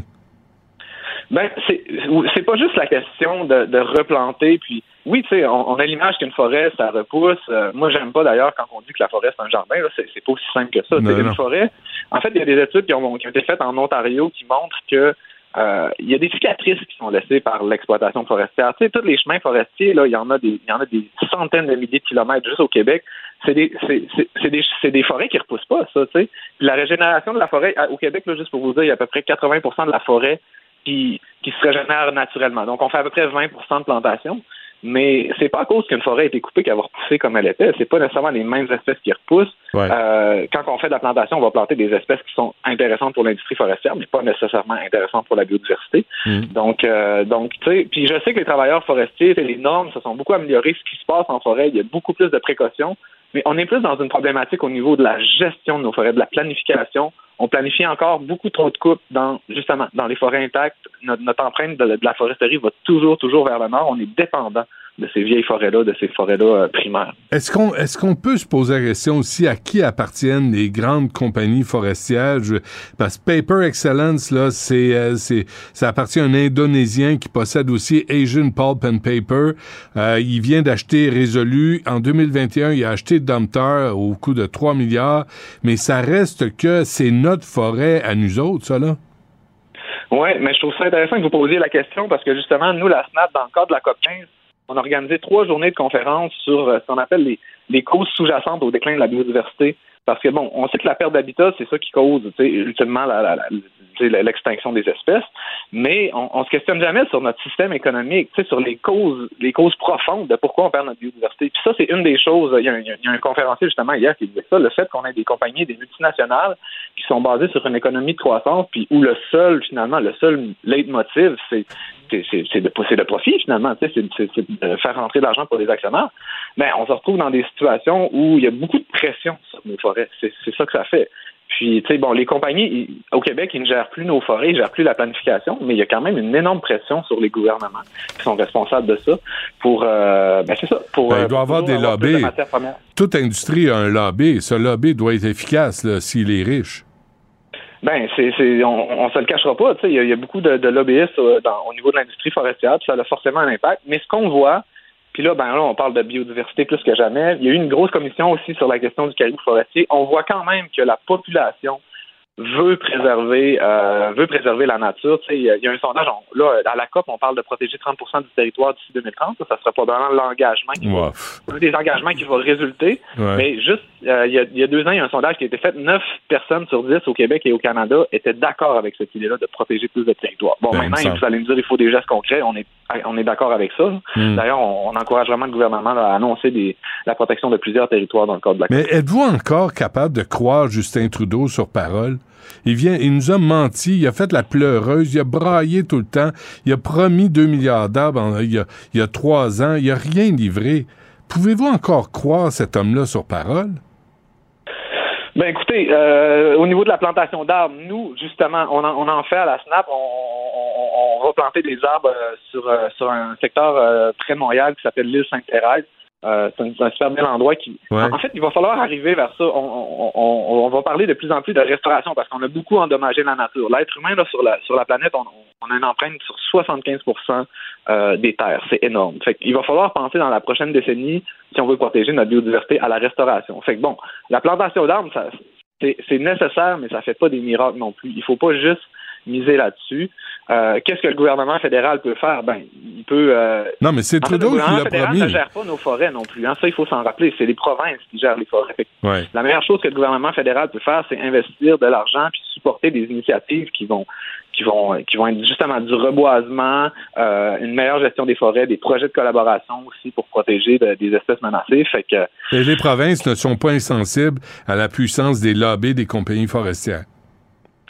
Non, certains. Je pense euh, y a- y a- y a- les, les lobbies sont, sont, sont, sont, sont, là. Euh, nous, on est là aussi comme, comme, comme ONG pour contrecarrer ça. Là, c'est le fun parce qu'on a beaucoup d'écoute. On parle de biodiversité, c'est la COP 15, Ouais. c'est à Montréal, mais on le sait que c'est éphémère. tu sais. Mais bon, au moins, on a, une, on a une belle visibilité sur les enjeux de, de biodiversité, de protection du territoire en ce moment. On a une Mm. belle écoute du gouvernement, je dirais. On a rencontré euh, plusieurs ministres récemment. Ils sont intéressés à nous parler. On crée un dialogue. Euh, mais c'est sûr qu'on on, on travaille toujours, euh, ben c'est ça, on travaille toujours dans un système où, ces lobbies-là existent. Euh, L'important, c'est de faire entendre notre voix, puis, euh, puis, que, puis que les gouvernements prennent des décisions Et restez méfiants. en faveur de la population, en faveur de la biodiversité, Ouais, mais- les gens. Mais restez méfiants face aux promesses. Parce que des promesses, c'est de la bullshit. On veut voir des gestes concrets, puis jusqu'à maintenant, on n'a pas vu beaucoup. Que, Ben, ça, on, vous suit là-dessus, puis nous, on, on réclame là, la protection de plusieurs territoires. Dans le cas de la 15, il y, a une opportun- il y a des opportunités en or de protéger plusieurs territoires. La rivière Magpie sur la Côte-Nord, on en a beaucoup parlé. Ça, c'est un, un projet qui est cher pour nous. Euh, protéger, faire des aires protégées pour le caribou forestier. Donc, il faut des gestes concrets. On est totalement d'accord avec vous. Il faut que le gouvernement annonce la protection de territoire puis des, des, des, des mesures concrètes, finalement. Là, Là, là, on, on- reçoit, on reçoit 20 000 personnes à la COP 15 à Montréal. Il faut des gestes concrets. Il faut montrer qu'on est des leaders, pas juste dans les engagements, mais dans les gestes concrets aussi. Très bien. Pierre-Olivier Boudreau, directeur de la conservation pour la Société pour la nature et les parcs. Merci. Bonne chance. Merci de l'invitation. Bonne journée. Écoute, Benoît, je te l'annonce en exclusivité aujourd'hui. Arrêtez les communications à un moment donné, là. À chaque crise internationale. Antoine Il Robitaille. y en a un qui m'a écrit hier, il m'a dit que j'étais nazi. Antoine a toujours plein de choses à dire et c'est pour ça qu'on l'aime. Philippe Vincent Foisy. Quitte à subir ces effets-là et subir ces conséquences-là pour nous aussi. La rencontre. Offenser, qu'on ose poser une question et remettre en question C'est des décisions. Écoute, de... j'en revenais plus pas. rien dire. On peut plus rien On dire. peut plus rien dire. Surtout dans la, La rencontre Robitaille. Foisy. Ah, bien oui, vous pouvez dire ce que vous voulez. Bonjour à vous deux. Bonjour. Bon, Bonjour alors- les rencontreux. Allons, allons tout de suite, euh, faisons le suivi là, sur euh, la COP 15. Euh, Philippe Vincent, les arbres, la forêt, les promesses, la bullshit. Euh, oui, ben, euh, je pense que c'est une belle façon de conclure l'entrevue, hein, ce qu'il a dit. On est bon dans des engagements, mais on a de la difficulté dans le concret. Là. Encore ce matin, on avait une annonce de Justin Trudeau de 800 millions pour protéger d'autres aires, mais c'est qu'à un moment donné, il faudrait annoncer les aires protégées, les protéger, les mettre en œuvre. Il faudrait protéger aussi les forêts, forêts dites euh, anciennes primaires, parce que euh, sont une belle réserve le carbone, mais aussi une belle réserve de biodiversité. Puis quand tu coupes, tu peux pas revenir en arrière. Puis un organisme américain dans le devoir ce matin qui disait Ouais, le Canada, euh, Mhm. vous êtes troisième dans la liste des pires pays après la Russie et le Brésil en termes de coupage de ces vieilles forêts-là qu'on ne peut pas replanter par la suite. Donc, euh, vos beaux engagements, euh, ils sont intéressants. Votre 2 milliards d'arbres, euh, c'est le fun d'en replanter, mais peut-être que si on commençait par arrêter d'en couper, ce serait déjà un pas dans la bonne direction. C'est ce qu'on a appris ce matin, mais c'est. euh, je, je comprends là, les gens d'être cyniques, je comprends, mais je ne voudrais pas non plus qu'on ne fasse qu'être cynique. Et ces rencontres-là Ah non, peuvent mais servir à excuse-moi, quelque mais chose. mais- je- Trudeau euh, se fait dire ça, puis il réagit, il dit on va mettre 350 millions dans la protection de la di- biodiversité dans le monde. Pas Non, mais là, aujourd'hui, c'était 800 millions. Là, aujourd'hui, c'était 800 millions au. Canada. On est aux enchères. Euh, Antoine? Moi, j'ai entendu dire que les fameux 2 milliards. Combien d'arbres Deux il veut milliards. planter? Deux. 2 milliards, hein, c'est ça. En J'ai 2019. toujours peur d'utiliser le mot milliard. Mais euh, 2 milliards d'arbres, euh, ça a déjà un effet. Et c'est un, c'est un élu de la ville de Québec qui m'a raconté ça, qu'il y avait comme une pénurie d'arbres à prévoir. là. Parce qu'il y a, il y a- il y a- il y a Ben ouais, c'est beaucoup de monde qui veut. Et à cause de ce- cet engagement-là, euh, ça m'a étonné. J'avoue que juste, j'ai euh, pas juste encore fait planté de 29 vérification là-dessus. Pardon? Je dis, ils en ont juste planté 29 millions l'année passée. Oui, je sais, mais les commandes font que ça, ça, ça, ça- ça pique des arbres à, à bien des administrations qui voudraient en planter aussi. Donc, on manque passent la d'arbres. gratte d'une certaine façon dans la, la commande d'arbres à, à planter. En tout cas, c'est à vérifier, mais c'est quand même. C'est pour ça, c'est pour ça que c'est grave de couper des arbres Ben sans, oui. sans surveillance, parce qu'on n'en a même pas assez pour en replanter. Fait que, C'est ça. Il me semble l'image est assez claire. Ouais. En tout cas. Euh, un mot sur la vérificatrice générale, euh, M. Robitaille? Ouais, ben trois sujets euh, qui ressortent là qu'on peut mettre en relief. D'abord, euh, des appareils de visioconférence qui ont été achetés au coût de 42 millions, un peu en panique. On voulait euh, faire de l'enseignement comodal. Ça, ça veut dire qu'il y a des gens à ce moment-là qui sont, à- il y a des gens, il y a des étudiants qui sont à distance et il y a des élèves euh, dans la classe. Là, euh, Madame la vérificatrice générale, elle a dit, c'est- il n'y a pas eu d'évaluation. Le ministère de l'Éducation n'a pas été en mesure de nous fournir ni analyse, ni la recommandation justifiant l'annonce de cet investissement. faudrait, avant de faire ce type d'annonce-là, puis de dépenser autant d'argent que ça, évaluer les besoins. Là, je me dis, ouais, la vérificatrice est peut-être un peu un quart arrière du lundi matin. Là. Mhm. En pleine pandémie, euh, il fallait peut-être faire des choses, mais là, il paraît que, et c'est ce qu'elle ajoute dans son rapport, que un- une des raisons pour lesquelles ça n'a pas beaucoup été utilisé, c'est pour des raisons d'éthique. Euh, toute personne extérieure à la classe, comme les parents des élèves ou les membres de la fa- famille, pourrait avoir accès à des informations personnelles. Ouf, c'est compliqué quand même. hein? Et il y a aussi des enjeux de relations de travail liés à la comodalité qui ont été soulevés par les syndicats. Donc, euh, je me dis, écoute, c'est difficile de faire des choses aujourd'hui. Il y a toujours quelqu'un qui est pas content, puis des règles qui euh, se mettent euh, donc euh, dans les dans, dans- dans- dans le chemin. Ouais, c'est tout du monde qui sont pas sur Facebook ou Instagram ou TikTok Ben ou, oui. ou bullshit. Voyons donc, là, les affaires de... De plus en plus, je trouve qu'on est extrêmement sévère pour tout ce qui est information gérée par l'État, alors qu'on envoie tout, on balance tout sans en, en disant OK, prenez toutes mes infos Ben oui. aux grandes compagnies des GAFAM. Ben oui, Foisy qui est Est-ce sur que- Tinder, tout le monde le sait, ça. ouais, non, non. c'est- Je le sais, c'est une blague, arrête. Bon, Hydro-Québec aussi. encore, toujours au ministère de l'Éducation, euh, c'est que on, on- le, le ministère a aucune façon de savoir quels sont les retards d'apprentissage, quelle, quelle ampleur a pris euh, les, les retards d'apprentissage. Il n'y a pas un portrait complet euh, de ça causé par les fermetures de classes depuis le début de la pandémie. Donc, c'est un peu lié à, à l'autre euh, sujet. Euh, Il n'y a pas de soutien technologique suffisant. Donc, tu vois, on, on- malgré l'investissement de 42 milliards pour les appareils de visioconférence, 42 ben, millions. ben oui, voilà, ben, je savais que j'allais me tromper. Philippe à cause Vincent, des ça- arbres à Trudeau. Je, tu je veux vois, pas c'est à être- cause de je veux Trudeau. pas être tout seul à le surveiller, moi. Non, non, mais moi, je parle en milliards, Antoine. Toi, tu parles en millions d'habitude. Ouais, Au c'est ça. fédéral, là, on- euh, la vérificatrice générale s'est penchée aussi sur les dépenses de la COVID, puis On là, a- on parle de milliards. Ben ouais, on est on pas parle des... de près de 5 milliards de dollars dépensés en trop à des gens qui n'avaient pas droit, à des prisonniers, Ben euh, oui. des personnes décédées. Un autre 20 milliards où on n'est pas trop sûr.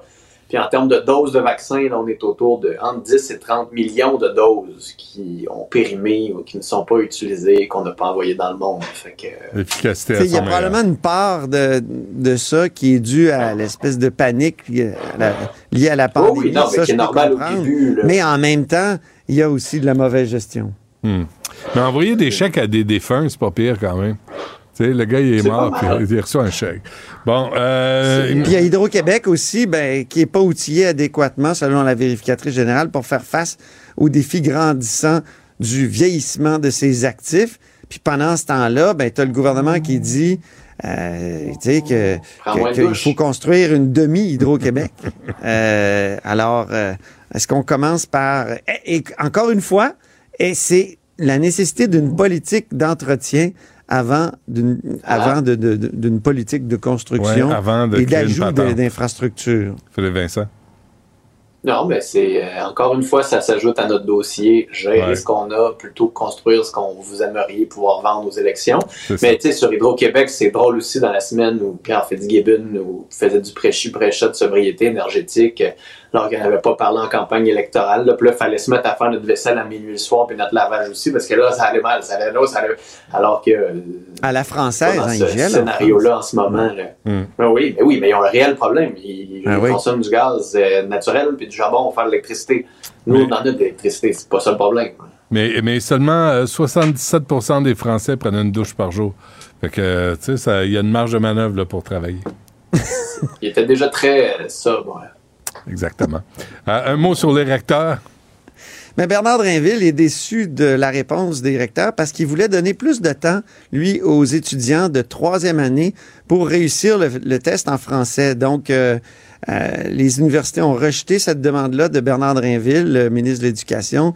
Il réclamait donc ce sursis-là pour que les pour finalement amener du monde parce qu'on est en pénurie de main-d'œuvre et ces, ces gens-là pouvaient pas aller dans les classes tant qu'ils avaient réussi, euh, pas réussi leur texte, leur test. Le, le TECFE, le, le français écrit pour l'enseignement, le test de certification. Il me semble que en C'est un même temps, détail, hein. Ouais, je trouve ça terrible. On peut écouter Bernard Drinville. Ouais, ah oui, vraiment.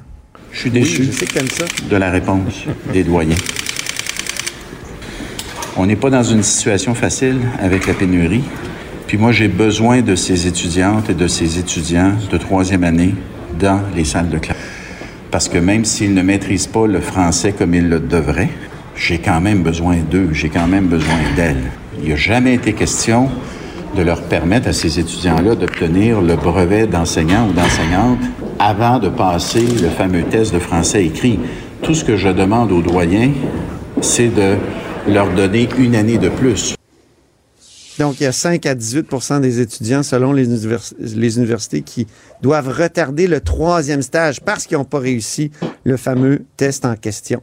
Alors, ils disent des si j'aurais puis des cancons. Non, mais sincèrement, l'examen est plus difficile que ça. là. Je parlais avec des profs, euh, c'est un examen de- d'exception. Mais oui, mais quand les tu dois être exemplaire quand tu es un professeur. là. Tu devrais, euh, en tout cas, on devrait... Non, mais n'était pas si pire que ça. là. Sont-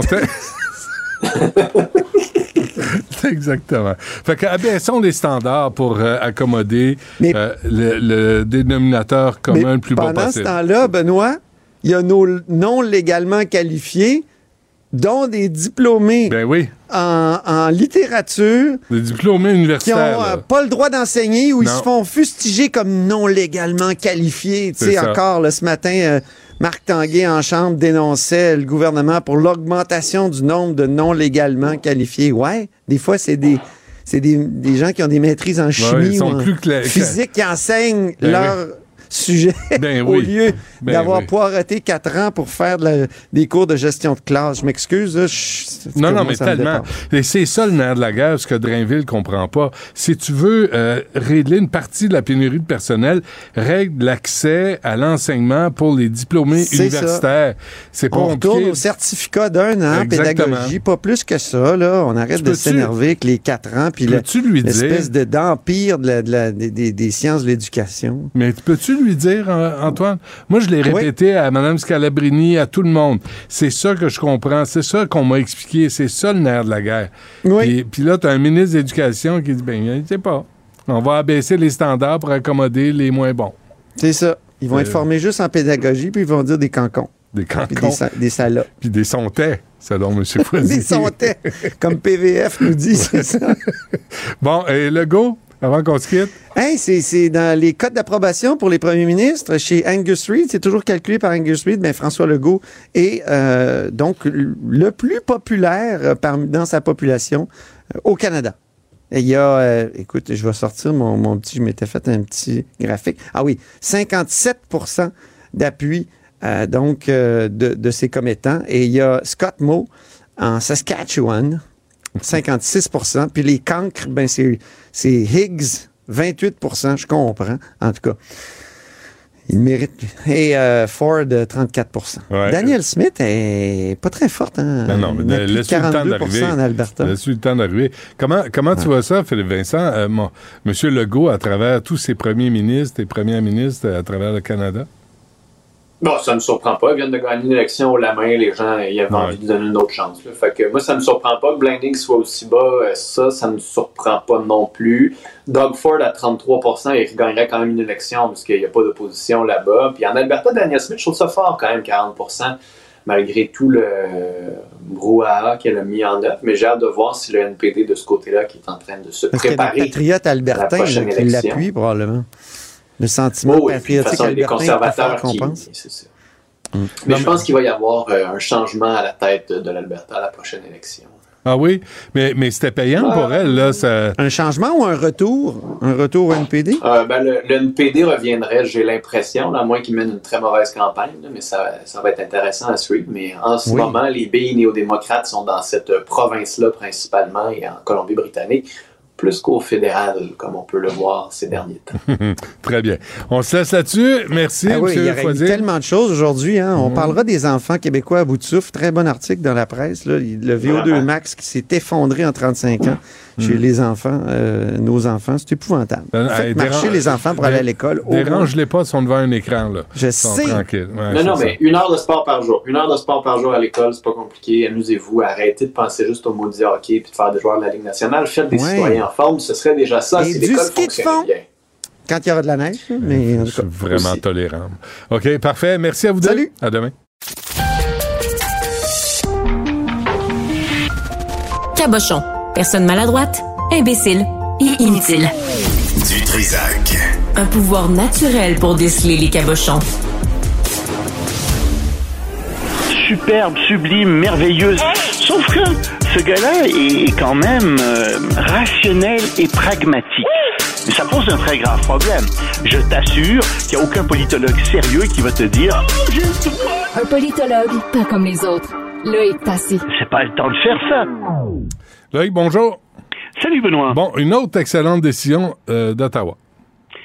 Ben oui, puis tu sais quoi, j'étais tellement content aujourd'hui.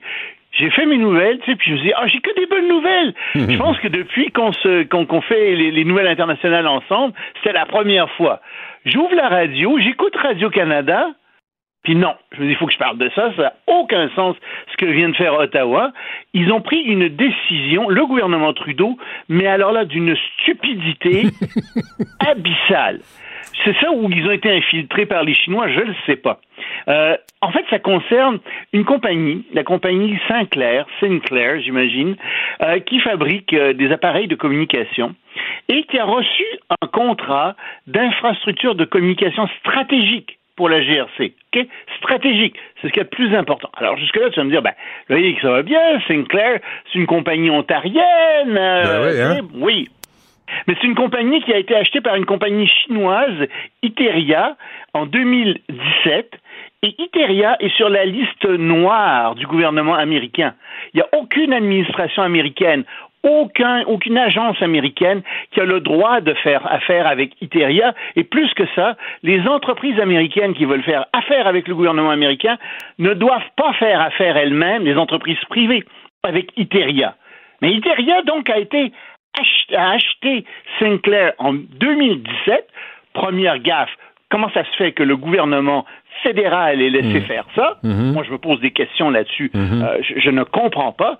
Et deuxième gaffe, ils partent en 2000. en- en- Il y a un contrat qui est décidé en 2021, le 6 octobre 2021, sur les infrastructures de communication stratégique. Et à qui c'est donné À Sinclair, qui est la propriété d'intérêts chinois. Sais, tu dis, mais êtes-vous fou? C'est clair qu'il va y avoir de l'espionnage. Ben c'est oui. clair que cette compagnie, les Chinois vont être au cœur de tout, la- de, de tout le, le service de renseignement canadien. Qu'est-ce que vous venez de faire? Un contrat de 600 millions de dollars, euh, 600, pardon, qu'est-ce que je raconte, c'est n'importe quoi, de 600 000 dollars, 600 000 dollars qui auraient pu être donnés à une entreprise québécoise, mais qui avait soumissionné pour 60 000 dollars de plus. Alors là, tu dis non, non. C'est pas possible que vous ayez fait ça. Ou alors vous êtes tellement anti-Québec, ou je sais pas quoi, Ça vous êtes peut-tu, tellement hein? incompétent, ou vous êtes infiltré. Mais moi, je pose la question, qui est responsable de ça? Parce que normalement, avec cette histoire-là, il y a des ministres qui doivent sauter. Euh, Il y a des ministres qui n'ont pas fait leur boulot, ministre euh, des, des, des infrastructures euh, et des achats, etc., ou ministre euh, de la sécurité, je sais pas. Mais là, tu demandes Mais la c'est très, très compétence. qui vient de se produire là. Tu demandes la compétence de la part du gouvernement fédéral. T'en demandes Mais beaucoup. c'est plus que ça. C'est une question de sécurité nationale. En plus. Au cœur même de la sécurité nationale, il y a des fonctionnaires haut placés quelque part qui n'ont pas fait leur job. Hmm. Et c'est les ministres qui sont responsables. Mhm. Puis là, les ministres, euh, j'aimerais ça les entendre là-dessus. Puis comment ça se fait que Sinclair, c'est toujours la propriété euh, de- des- Chinois? Que c'est ça, cette histoire-là? Parce que les Chinois, c'est quasiment. Tu, as- vu euh, ce que Mélanie Joly a sorti avec, n'est-ce pas, son, sa grande, sa grande nouvelle politique indo-asiatique. Elle traite la Chine comme un adversaire, quasiment comme un ennemi. Comment ça se fait que nos services de sécurité sont soumis à un adversaire quasiment un ennemi? Et les Chinois vont me dire, ah ben non, mais c'est pas le gouvernement chinois! On n'est pas là-dedans! Nous, on a des... Oui, le gouvernement chinois, d'accord, il joue sur les mots. Ouais. Mais le Parti communiste chinois, oui, lui, il est là-dedans. Ah ouais. Lui, il est là-dedans complètement. Ben, on va voir ce que le gouvernement euh, de M. Trudeau a à répondre là-dessus. Mais, mais tu vois, ça me, c'est tellement évident pour moi qui ai étudié la Chine pendant tant d'années. C'est quelque chose qui est tellement évident Hmm. que vraiment, ça me fait sortir de mes gonds à entendre un truc pareil. Je trouve ça. ça, d'une bêtise incroyable. Ou alors le gouvernement est infiltré Hmm. par des intérêts chinois. Ouais. Mais je pense qu'il y a des questions très sérieuses auxquelles le gouvernement doit En tout répondre. cas, on en avait un ici à, à Hydro-Québec, euh, donc Ouais. le problème existe. Il paraît ni français ni anglais, hein? Ben oui, non, j'ai vu ça. Et- mais et- mais il y a quand même un job à Hydro-Québec. Ben oui, C'est ben oui. extraordinaire. Hmm, c'est un, un guide de sélection assez... euh, Oui, mais il était très, très, très, très, très, très compétent. Ah ben oui, Hein? mais il parlait ni français ni anglais. Ni anglais, non. Un coup d'État de monarchiste est déjoué en Allemagne? Aberrant. Il voulait inst- réinstaurer un Reich, un Reich de, de- de- sur le modèle du Reich de 1871. Ils ont appelé ça le Reich II. Euh, ils avaient à leur tête des espèces d'hurluberlus. Il y a un certain, il y a, il y a un prince euh, Reus dit Henri XIII qui a 71 ans, qui paraissait à l'époque complètement là, qui a été arrêté. Euh, il y a aussi euh, euh, un, ancien parachutiste, Rudiger von P, qui a 69 ans, qui a été arrêté. Ces gens-là voulaient faire, on les a arrêtés avec 25 autres personnes parce qu'ils voulaient faire un coup d'État et qu'ils se préparaient à être violents, à faire des actions violentes. Ils auraient pu attaquer le Parlement allemand, le Reichstag. Alors il y a 3000 euh, policiers allemands qui ont fait des descentes aujourd'hui un peu partout à travers l'Allemagne, dans euh, 130 logements, bureaux, entrepôts que- qu'on a, qu'on a perquisitionnés.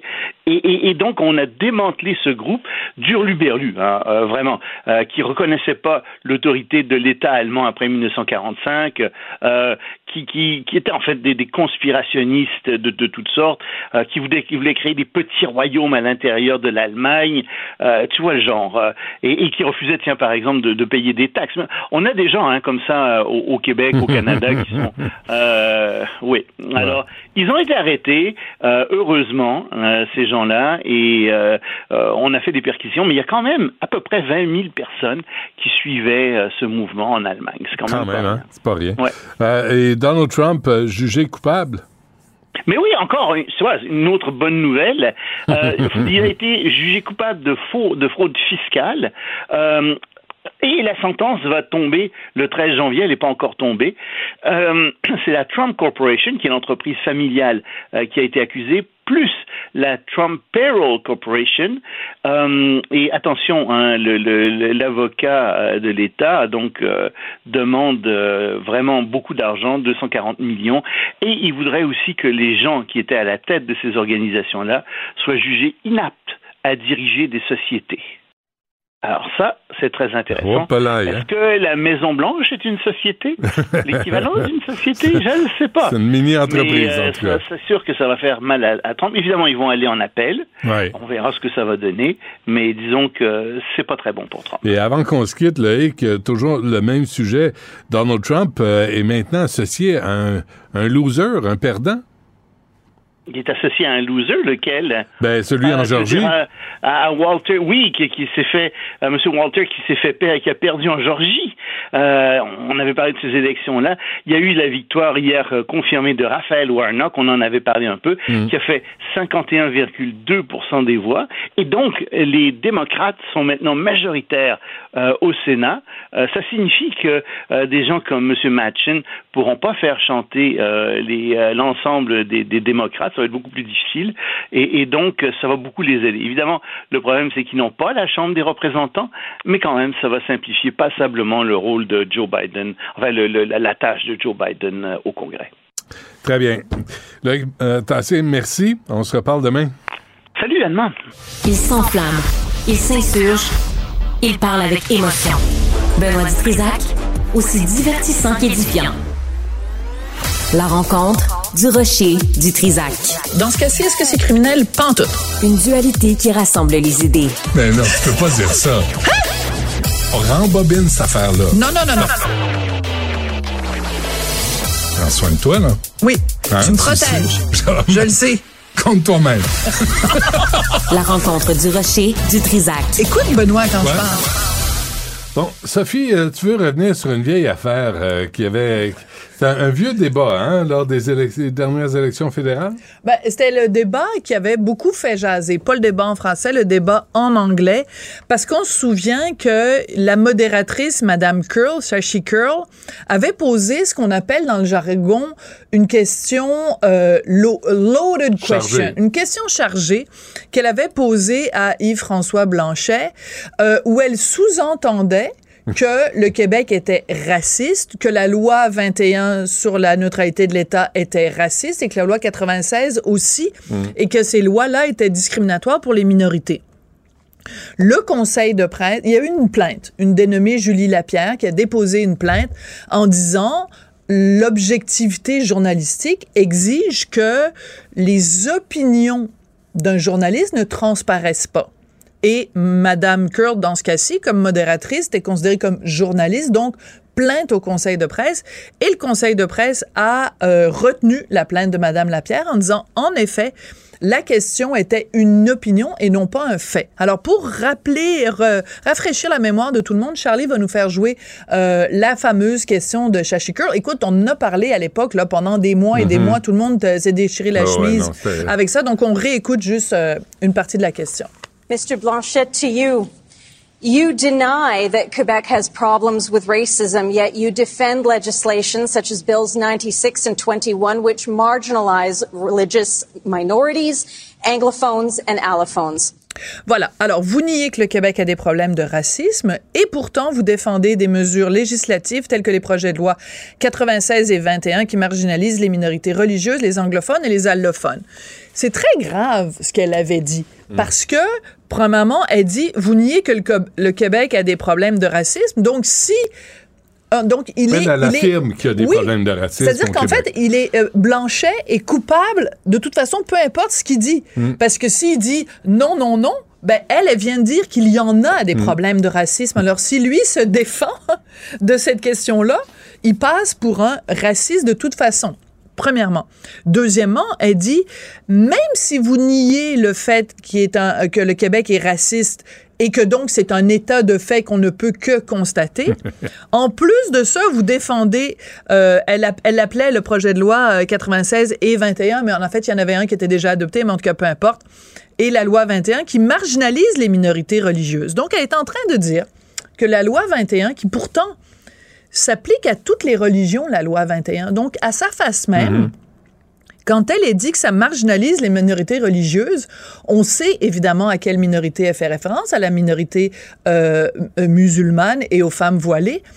Et c'est faux. Donc, c'est même à sa face même, cette affirmation-là est fausse, puisqu'il n'y a rien dans la loi 21 qui vise une minorité linguiste, euh, religieuse plutôt qu'une autre. Et en plus, elle, elle- la loi 21 vise aussi les catholiques, puisque tu n'as pas le droit de porter une croix de Mm, façon mm, mm. ostentatoire. Et on peut pas dire que la religion catholique est une minorité religieuse. Mais penses-tu que Mme Curl a été mise au banc euh, de la CBC ou de la CTV. Ben, c'est-à-dire ou qu'elle ne la travaillait pas pour la CBC, Non, hein, mais c'est comme, important. comme chroniqueur, comme invité. Ah, moi, je suis sûr que Moi, ça ne lui a enlevé aucun. Ouais, Alors, elle vu, travaille chez Angus ouais. Reid, la maison de ouais. sondage. Et c'est c'est là que le bas blesse, selon moi, parce que ça, il y a beaucoup de gens qui ont dit, suite à ça, ben, comment quelqu'un qui est aussi biaisé, parce que ça s'appelle une question biaisée, Ben peut travailler pour une maison de sondage où on pose des questions par le fait même aux gens. Et la règle numéro un quand tu poses des questions dans un sondage, Mm. c'est que tu n'influences pas la réponse des gens. Mm. Tu ne poses pas des questions chargées Mm. à quelqu'un. Tu, dis, tu ne fais pas un sondage sur le racisme au Québec en disant aux gens qui répondent à ton questionnaire on sait tous que le Québec est, est raciste. Ouais. Et êtes-vous pour ou Êtes-vous contre la loi d'accord? 21? Ben ouais, c'est ça. dire, marche pas. Mais ça, c'est le même débat où Yves-François Blanchet s'était fait dire par Annemie Paul Oui. Je vais vous instruire, je vais vous, éduquer. Je vais vous é- I'm gonna educate you. euh, C'est ouais. absolument hallucinant. Et c'était le symbole parfait de ce que moi je dis tout le temps à propos des woke et des néo-progressistes. Ces gens-là ne veulent pas avoir raison. Ils veulent transformer la société. en- ils veulent un homme nouveau. Ils veulent euh, rééduquer Mm. les gens. Et la dernière fois qu'on a vu des camps de rééducation, Mm. ben, c'était dans la Chine communiste et on sait très bien comment, comment ça s'est terminé. Mais revenons à, donc à notre amie euh, Madame Curl. Donc, le conseil de presse, euh, qui est pas un, qui est pas une juridiction, hein, c'est une adhésion volontaire. Mm. Puis c'est plus un, un- une sorte de tribunal moral. là, Moral, sais, ouais. bon, ils tapent sur les doigts, puis là ils disent, euh, ben vous avez 30 jours, une fois qu'on vous a tapé sur les doigts, vous devez publier la décision qui vous concerne. Et comme la CBC était un des diffuseurs du fameux débat en anglais, ben, il y a des journalistes du Globe and Mail et du National Post qui ont contacté M. Thompson, qui est responsable des coms pour la CBC, en disant, ben, comment vous réagissez à ça? Alors, il dit, premièrement, la CBC ne fait pas partie du conseil de presse, donc on ne va pas publier la, la, la, la décision. décision. Et deuxièmement, ils disent, on n'est absolument pas d'accord avec, on rejette complètement la décision du conseil de presse. Nous appuyons le droit du modérateur de poser des questions difficiles aux leaders politiques pendant un débat, pendant une élection. Ben, je m'excuse. Il y a une marge entre être très raide avec Yves-François Blanchet et en effet le talonner et lui poser des questions Mm. difficiles, ce qui est en effet le rôle d'un modérateur ou d'une fait- modératrice. mais c'est ce qu'elle Mais a c'est pas fait avec les autres. fait. Non, mais avec les Elle autres l'a pas fait avec les autres. Zéro. Et ça veut dire que M. Thompson de la CBC est en train de nous dire que euh, oui, on peut questionner plus, euh, de façon plus raide et plus malicieuse quelqu'un Mm. si ce quelqu'un est le chef du Bloc québécois. Donc, ça veut dire qu'à la CBC, qui est quand même notre télévision d'État, le porte-parole nous dit moi, j'ai aucun problème avec la question qui a été posée par Mme Curl, Mm. et même plus loin que ça, on nous confirme ce qu'on savait déjà, que le consortium de médias qui présentait le débat en anglais, donc il y avait CBC, CTV, Global et PTN, qu'ils avaient approuvé les questions. Ah oui. Alors, Moi, le, libellé de Mme Curl a été approuvé par la CBC. C'est quand même le bout du bout. J'ai une question pour toi avant qu'on se quitte, Sophie. Es-tu étonnée? Euh, non. Euh, et je tiens à dire simplement à propos du conseil de presse, le Québécois n'en fait pas partie. Mhm. Québécois, en plus, poursuit le conseil de presse. Donc, que la CBC dise, nous, on publiera pas la réponse, j'ai pas de problème avec ça parce que nous, on fait pareil. Ouais. Non, c'est pas, Mais- c'est pas mais- nécessairement mais sur le conseil de presse. De la- de l'attitude de, de, de, de CBC, ouais. pantoute, pantoute, pantoute. Bon, on est habitué. Pas surpris. Parfait. On t'écoute à 2h30. Merci. Mhm. Du Trisac. L'écouter sur le web vous demande peut-être de changer vos habitudes. On le comprend. Mais son émission en vaut l'effort. Savoir et comprendre l'actualité. Alexandre Morin-Villouellette. Alex, bonjour. Bonjour, Benoît. Merci d'être avec nous aujourd'hui. Hier, euh, hein? tu nous as fait faux bon hier. Ah, hier, Benoît, Ah, hier. Je t'en voudrais à mort. là, contre vents et marées. Menteur. Alors, euh, euh, le COP 15, euh, des, des annonces, mais avec notre argent. Oui, on va faire des annonces. C'est Ottawa qui en fait une aujourd'hui. 800 millions Ah de dollars pour Ben la création de nouveaux projets de conservation de la nature. Ben, Benoît, c'est de l'argent, mais pour des Mais- projets de conservation de la nature, c'est mieux que Canada pour des ou dans- pipelines. Au Canada ou dans le monde? Parce qu'hier, il a annoncé 350 millions, mais dans le monde. Non, mais là, c'est le Canada. On est Canada. vraiment au Canada. C'est, dans le fond, des, projets de conservation de la nature qui vont être menés par des communautés autochtones qui sont enracinées dans les territoires qu'on veut tenter de protéger. Donc, des gens qui vont piloter le projet, qui connaissent quand même l'endroit qu'on veut protéger. C'est à peu près un million de kilomètres carrés. n'y a pas d'Autochtones qui roulent en pick-up ou qui roulent en skidoo. Non, mais là, ça sera pas rapport, Benoît. Non, mais, euh, non, mais c'est, la vertu, a pas de nationalité, a pas de genre, a pas Mais de sexe, c'est pas Mais de là, rien. Benoît, tu peux pas te promener en pick-up électrique dans, dans le, au Nunavut, là. On est d'accord. Ils ont besoin de se promener en pick-up, Écoute, ils vont piloter, ils connaissent mieux le territoire que nous. Si moi j'avais administré le. Nunavut, il y aurait un problème. J'espère. Ah non, là, ça marchera pas. Toi, administrer n'importe quoi, moi, je serais inquiet. Bon, ça y est. Regarde, j'administre mon micro en ce moment, puis ça se passe mal à cause de toi. Excuse-moi. Bon, OK. Hey, la région de zone maritime de Grand Ouais. Ours, c'est près de Vancouver. Ça s'étend jusqu'à l'Alaska qui va être protégé. On parle du nord de l'Ontario aussi. Nunavut, justement, comme je disais, territoire du nord-ouest aussi. Donc, on verra les autres annonces qui vont être faites par Justin Trudeau et son ministre de l'Environnement. Protéger, mais c'est les, les compagnies pétrolières gèrent ça avec les provinces. Fait que qu'est-ce que le fédéral va faire? C'est sûr Ok. que j'ai pas lu l'entièreté du projet de conservation. Non, mais je te dis pas ça pour ça, là. Je, fais juste. Non, non, je sais, je sais. Penser tout haut. Mais c'est une bonne, des bonnes réflexions Ouais. quand même. On va les talonner de près, Benoît. T'aurais dû aller manifester avec les gens masqués ça. en noir Non, avait près de la COP Non, tantôt. parce que j'ai un sens à ma réflexion, moi. Je suis pas un imbécile qui va tout casser puis qui se masque euh, quand c'est le temps de prendre la parole. C'est dit.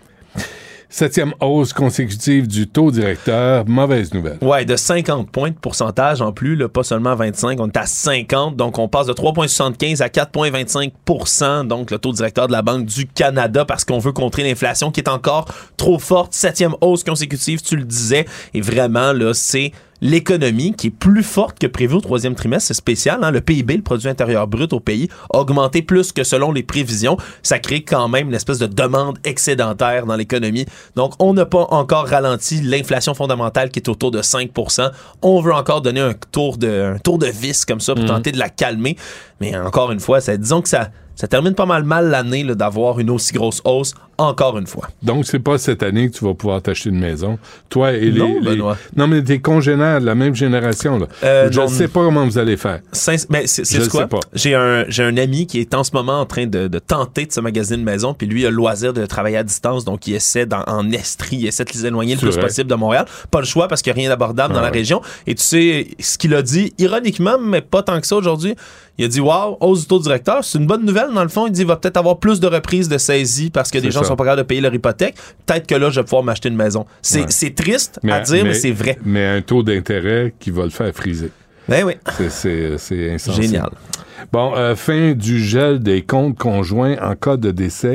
Ouais, c'est effectif à partir de maintenant. Il y a une loi sur la remise des dépôts d'argent co-titulaire d'un compte qui est déposé aujourd'hui par le ministre euh, de la Justice, Simon Jolin Barrette, parce que lorsqu'il y a un, compte conjoint, comme on a souvent dans les couples, et qu'un des deux conjoints décède, le compte était gelé à ce moment-là. Ah ouais. C'était extrêmement inquiétant pour quelqu'un qui a besoin encore de payer des factures Ben oui. tout en gérant un deuil. Et donc, à partir de maintenant, on va avoir justement là, tout ce qui est un partage de soldes à part égale dans le compte, à moins qu'il y ait une déclaration là, qui prévoit que ce soit fait au préalable d'une autre manière, le compte ne sera pas gelé en cas de décès. Donc, on va venir quand même alléger le fardeau des gens qui ont déjà là, à couvrir un deuil puis qui doivent se demander comment ils vont Ah ouais. peut-être même payer les funérailles. Moi, j'imagine Mme Dutrisac prendre ma main dans mon cercueil puis me faire signer, Signer des chèques. Poste daté. Ça va. Alors, remets-tu, là? Tout est réglé, tout est signé. Donc, euh, M. Zelensky, personnalité de l'année du Time. Oui, c'est le président de l'Ukraine, hein, Volodymyr Zelensky, qui a incarné la résistance de son pays face à l'invasion russe, qui est donc nommé personnalité de l'année. Lui qui est désigné en même temps aussi que l'esprit de l'Ukraine, qui est comme son espèce de co-nominé, si on veut. Donc c'est pas seulement Zelensky lui-même, mais l'esprit de tous les gens de la nation là, qui ont résisté cette année, alors qu'on donnait, on se rappellera, là, en 96 heures, selon les renseignements américains, les Russes étaient censés prendre la capitale de Kiev, décapiter Mhm. le gouvernement et prendre le contrôle du pays. Finalement, on est encore en conflit. Les Ukrainiens qui ont repris des milliers de kilomètres carrés de leur territoire, même si c'est loin d'être terminé. En 2021, on se rappellera que c'était Elon Musk qui était la personnalité de l'année du magazine Times. Et ça m'amène à dire que Elon Musk a perdu une autre position. Il est non seulement pas la personnalité Time une deuxième année de suite, mais il n'est plus l'homme le plus riche du monde. À partir d'aujourd'hui, c'est tout nouveau nouveau, la liste Forbes, euh, c'est le français Bernard Arnault. C'est un homme d'affaires de, 73 ans. C'est sa fortune à lui et à la famille, il faut comprendre. C'est le groupe LVMH. C'est Louis Vuitton, Moet et NSI. C'est des produits de luxe, hein, Ah les oui. champagnes, NSI, les, les cognacs et euh, Louis Vuitton. hein, c'est une marque de luxe. C'est une espèce de conglomérat de grandes marques de luxe françaises. 185,1 milliards de dollars, c'est l'estimation de sa fortune. Mais Elon Musk a descendu pas mal, notamment, entre autres, de l'effritement de l'action de Tesla en bourse aujourd'hui. Donc, euh, ça Et vient pas l'aider. Twitter, ça n'a pas dû aider non plus. Ouais, ça, ça, on on n'a pas tous les chiffres encore, mais c'est sûr que Twitter, en ce moment, c'est l'hécatombe au côté financier. Il va falloir voir comment ça va, comment ils vont s'en tirer. Très bien. Alexandre Moranville-Ouellette, merci. Salut, Benoît. À demain. Du Trisac. Il déconstruit la nouvelle pour que vous puissiez la construire à votre manière. Les cas d'influenza ont plus que doublé en deux semaines. Euh, on veut savoir pourquoi. Je vais poser la question à la docteur Cécile Tremblay, qui est microbiologiste et infectiologue au CHUM. Docteur Tremblay, bonjour. Bonjour. Merci d'être avec nous. Est-ce qu'on sait ce qui se passe? Oui, ben on sait parce qu'on l'a vu venir des autres pays dans le monde. Euh, il y a un retour en force de l'influenza qui qu'on n'avait pas vu beaucoup au cours des deux dernières années parce que on se protégeait adéquatement en portant le masque, en se lavant les mains, en s'isolant quand on avait des symptômes. Or, étant donné que ces, techniques-là de protection euh, euh, ont été passablement abandonnées par la majorité des gens, bien c'est normal que les virus euh, refassent leur apparition euh, normale. Ce qui est un peu étonnant, c'est que ça arrive beaucoup plus tôt qu'à l'habitude. Habituellement, l'influenza commence vers le mois de décembre et puis a son pic en janvier, février, mars. Là, on voit ça comme deux mois plus tôt qu'à l'habitude. Et puis, ça tombe mal parce que on va être au pic de la, la saison d'influenza en plein pendant la période des fêtes Mm. où les gens se retrouvent en gang et puis euh, la transmission risque augmentée exponentiellement. Ouais. Moi, je pensais que le masque allait passer dans nos mœurs, euh, docteur Tremblay. là. Je pensais qu'on on allait arrêter de stigmatiser les gens qui le portent ou qui veulent le porter, puis que peut-être qu'on allait faire fluctuer les cas d'influenza grâce à ces mesures sanitaires. Mais c'est pas le cas, hein. C'est pas ce qu'on voit. Ben, malheureusement, euh, vous avez raison, euh, ça n'a pas pénétré suffisamment dans les mœurs. On voit qu'il y a des personnes qui le portent. En général, on voit que c'est des personnes âgées. Et puis, j'ose espérer que tout- toutes nos personnes vulnérables le portent. Mais il faudrait faire un effort collectif plus important parce qu'on sait que ça fonctionne. Puis, dans le fond, on a fait la preuve au cours des deux dernières années que ça fonctionnait parce que ces virus-là n'ont pratiquement pas circulé. Ouais. Donc, c'est une histoire de, de, de bien réfléchir, de faire un effort collectif pour protéger les gens qui sont les, les plus démunis, mais surtout pour es- ne pas engorger notre système de santé qui est déjà déjà à sa limite. Euh, L'influenza, ça peut rendre très malade. On peut être hospitalisé, on peut en mourir aussi. Euh, et notre système est déjà débordé parce qu'on a de la COVID en masse qui circule aussi En également. plus. Ben oui. Oui, et, en et- plus. et le virus respiratoire syncytial, ça aussi, là, ça joue dans l'équation ou non? Ben, ça joue, ça joue plus au niveau des populations des enfants. Ouais. Et ce sont les urgences pédiatriques qui ont été débordées. Ça a atteint un plateau, ça commence probablement à baisser, mais le virus respiratoire syncytial peut aussi atteindre les adultes puis les personnes âgées et ça rend très malade. Ça donne une toux, une toux importante et puis qui peut durer longtemps. Euh, donc, ça complique encore plus le tableau parce qu'on a comme trois virus là pour lesquels on peut être susceptible en même temps. Dis donc, euh, et en passant, je vais vous dire une chose. Euh, vous, là, comme microbiologiste et infectiologue, j'avais, j'avais, on avait des billets pour aller voir Stromae au Centre Bell, et on a décidé de les revendre parce qu'on se disait 20 000 personnes à chanter, à crier, à postillonner. C'est sûr qu'on sortira pas de ça euh, vivant. Euh, capotez-vous un peu, vous, à voir les spectacles comme ça de milliers de personnes? Ben, moi, moi, je trouve que c'est des endroits parfaits pour euh, accentuer la transmission de tous les virus possibles et impossibles, bien entendu. Alors, je ne recommande certainement pas aux gens qui ont une santé fragile, qui ont des comorbidités ou aux personnes âgées d'aller dans ces spectacles-là à ce temps-ci de l'année-là. Non, hein? Euh, si on y va, faut absolument porter le masque. C'est le- l'endroit où la transmission va être la plus euh, la plus probable. Mais ça Alors moi, c'est sûr que j'y vais pas. Là. Ça tu le party de pas non, mais, mais ça tue le party d'apporter ton masque à un, un show de, au Centre Bell. Euh, on- encore là, on revient aux mœurs, là, mais il me semble que tout le monde te regarde tout croche. Ben, pas, pas nécessairement. Puis, faut, faut, si on veut changer cette mentalité-là, puis cette attitude-là, faut que de plus en plus de gens le portent. Quand on est dans une période de crise comme ça, je parle pas de le porter dehors ou l'été ou Mhm. dans un endroit où on peut se distancer facilement. Mais si on est dans un endroit extrêmement serré, qu'on peut pas se distancer, que les gens crachent, puis crient, puis tout ça, faut avoir utilisé son gros bon sens. Ouais. Et puis, naturellement, si on a des symptômes, il faut pas aller dans les lieux publics si on a des symptômes. Faut rester à la maison. OK, donc on vous offre pas des billets de- pour le Canadien de Montréal, vous, à Noël. là. Ça, vous en voulez Malheureusement pas. Je vais l'écouter à la télévision. Ouais, c'est mieux. Euh, Dites-moi une chose, euh, on, on a beaucoup parlé des variants. On a appris ce, ce qu'était, en tout cas, le concept du variant. Est-ce qu'il y en a d'autres à prévoir? Oh, on peut pas prévoir lequel va émerger, mais c'est fort probable qu'il y en ait d'autres.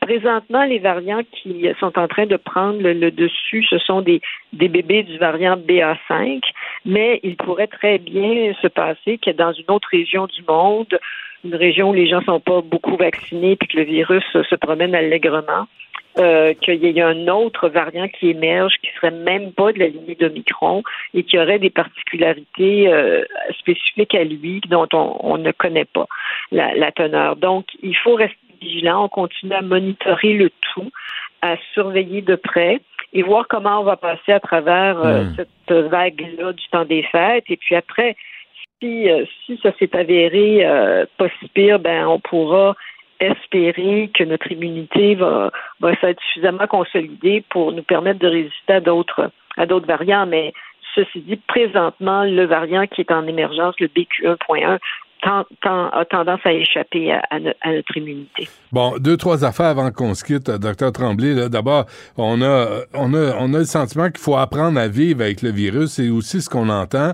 Docteur Boileau de la santé publique disait, a dit, euh, on n'annule pas les parties de bureau. Vous, euh, irez-vous à votre party de bureau?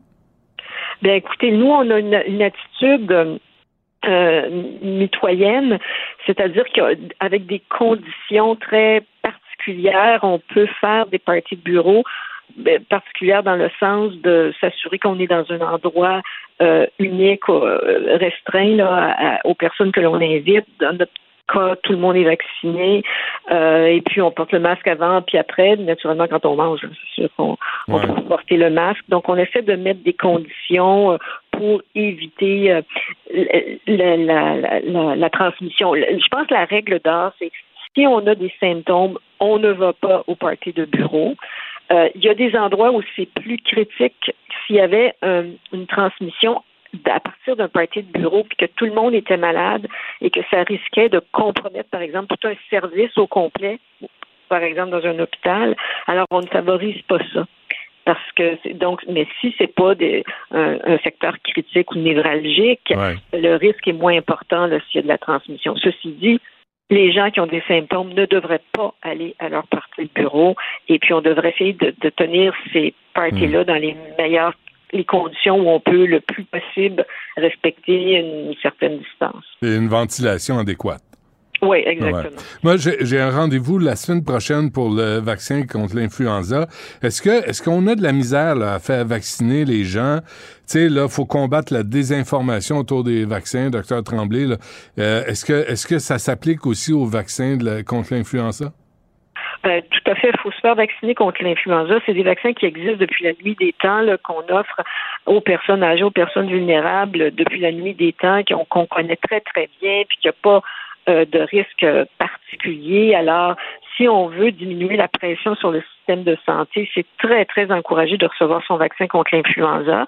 D'autant plus que là, on- le, le gouvernement l'a rendu euh, gratuit pour tout le monde Ben oui. pour cette année. Alors, faut pas se priver d'avoir cette protection-là supplémentaire. Puis même si l'influenza circule présentement, il n'est pas trop tard pour aller le chercher parce que même si ça prend, mettons, deux semaines à ce que les anticorps euh, se développent, il va y avoir encore de l'influenza qui va circuler dans le temps des fêtes et puis en prenant le vaccin maintenant, on va être protégé pour le temps des fêtes. Hmm. Moi, je suis un pied cassiette de vaccin. Hein. Moi, dès que c'est gratuit, là, je vais me faire vacciner n'importe quoi. Là, je le prends, je le prends tout. Bon, euh, Ben, bien.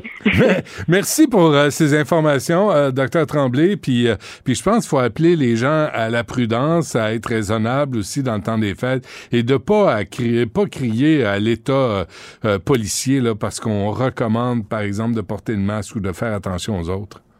Oui. Il n'y a personne qui est forcé, mais en utilisant notre jugement, notre gros bon sens, on doit, on peut se rendre compte que ça aide de porter le masque et puis ça aide à protéger les gens les plus vulnérables. Puis Il faut, faut avoir cette attitude-là plutôt que de situer ça comme une question de, de droit de liberté. C'est pas ça. Tout le monde est libre, mais c'est plus intelligent puis c'est plus euh, pratique de le porter quand on a euh, né dans un endroit où on peut pas se distancer. Très bien, docteur Tremblay, merci à vous. À la prochaine. Merci. Du Trisac.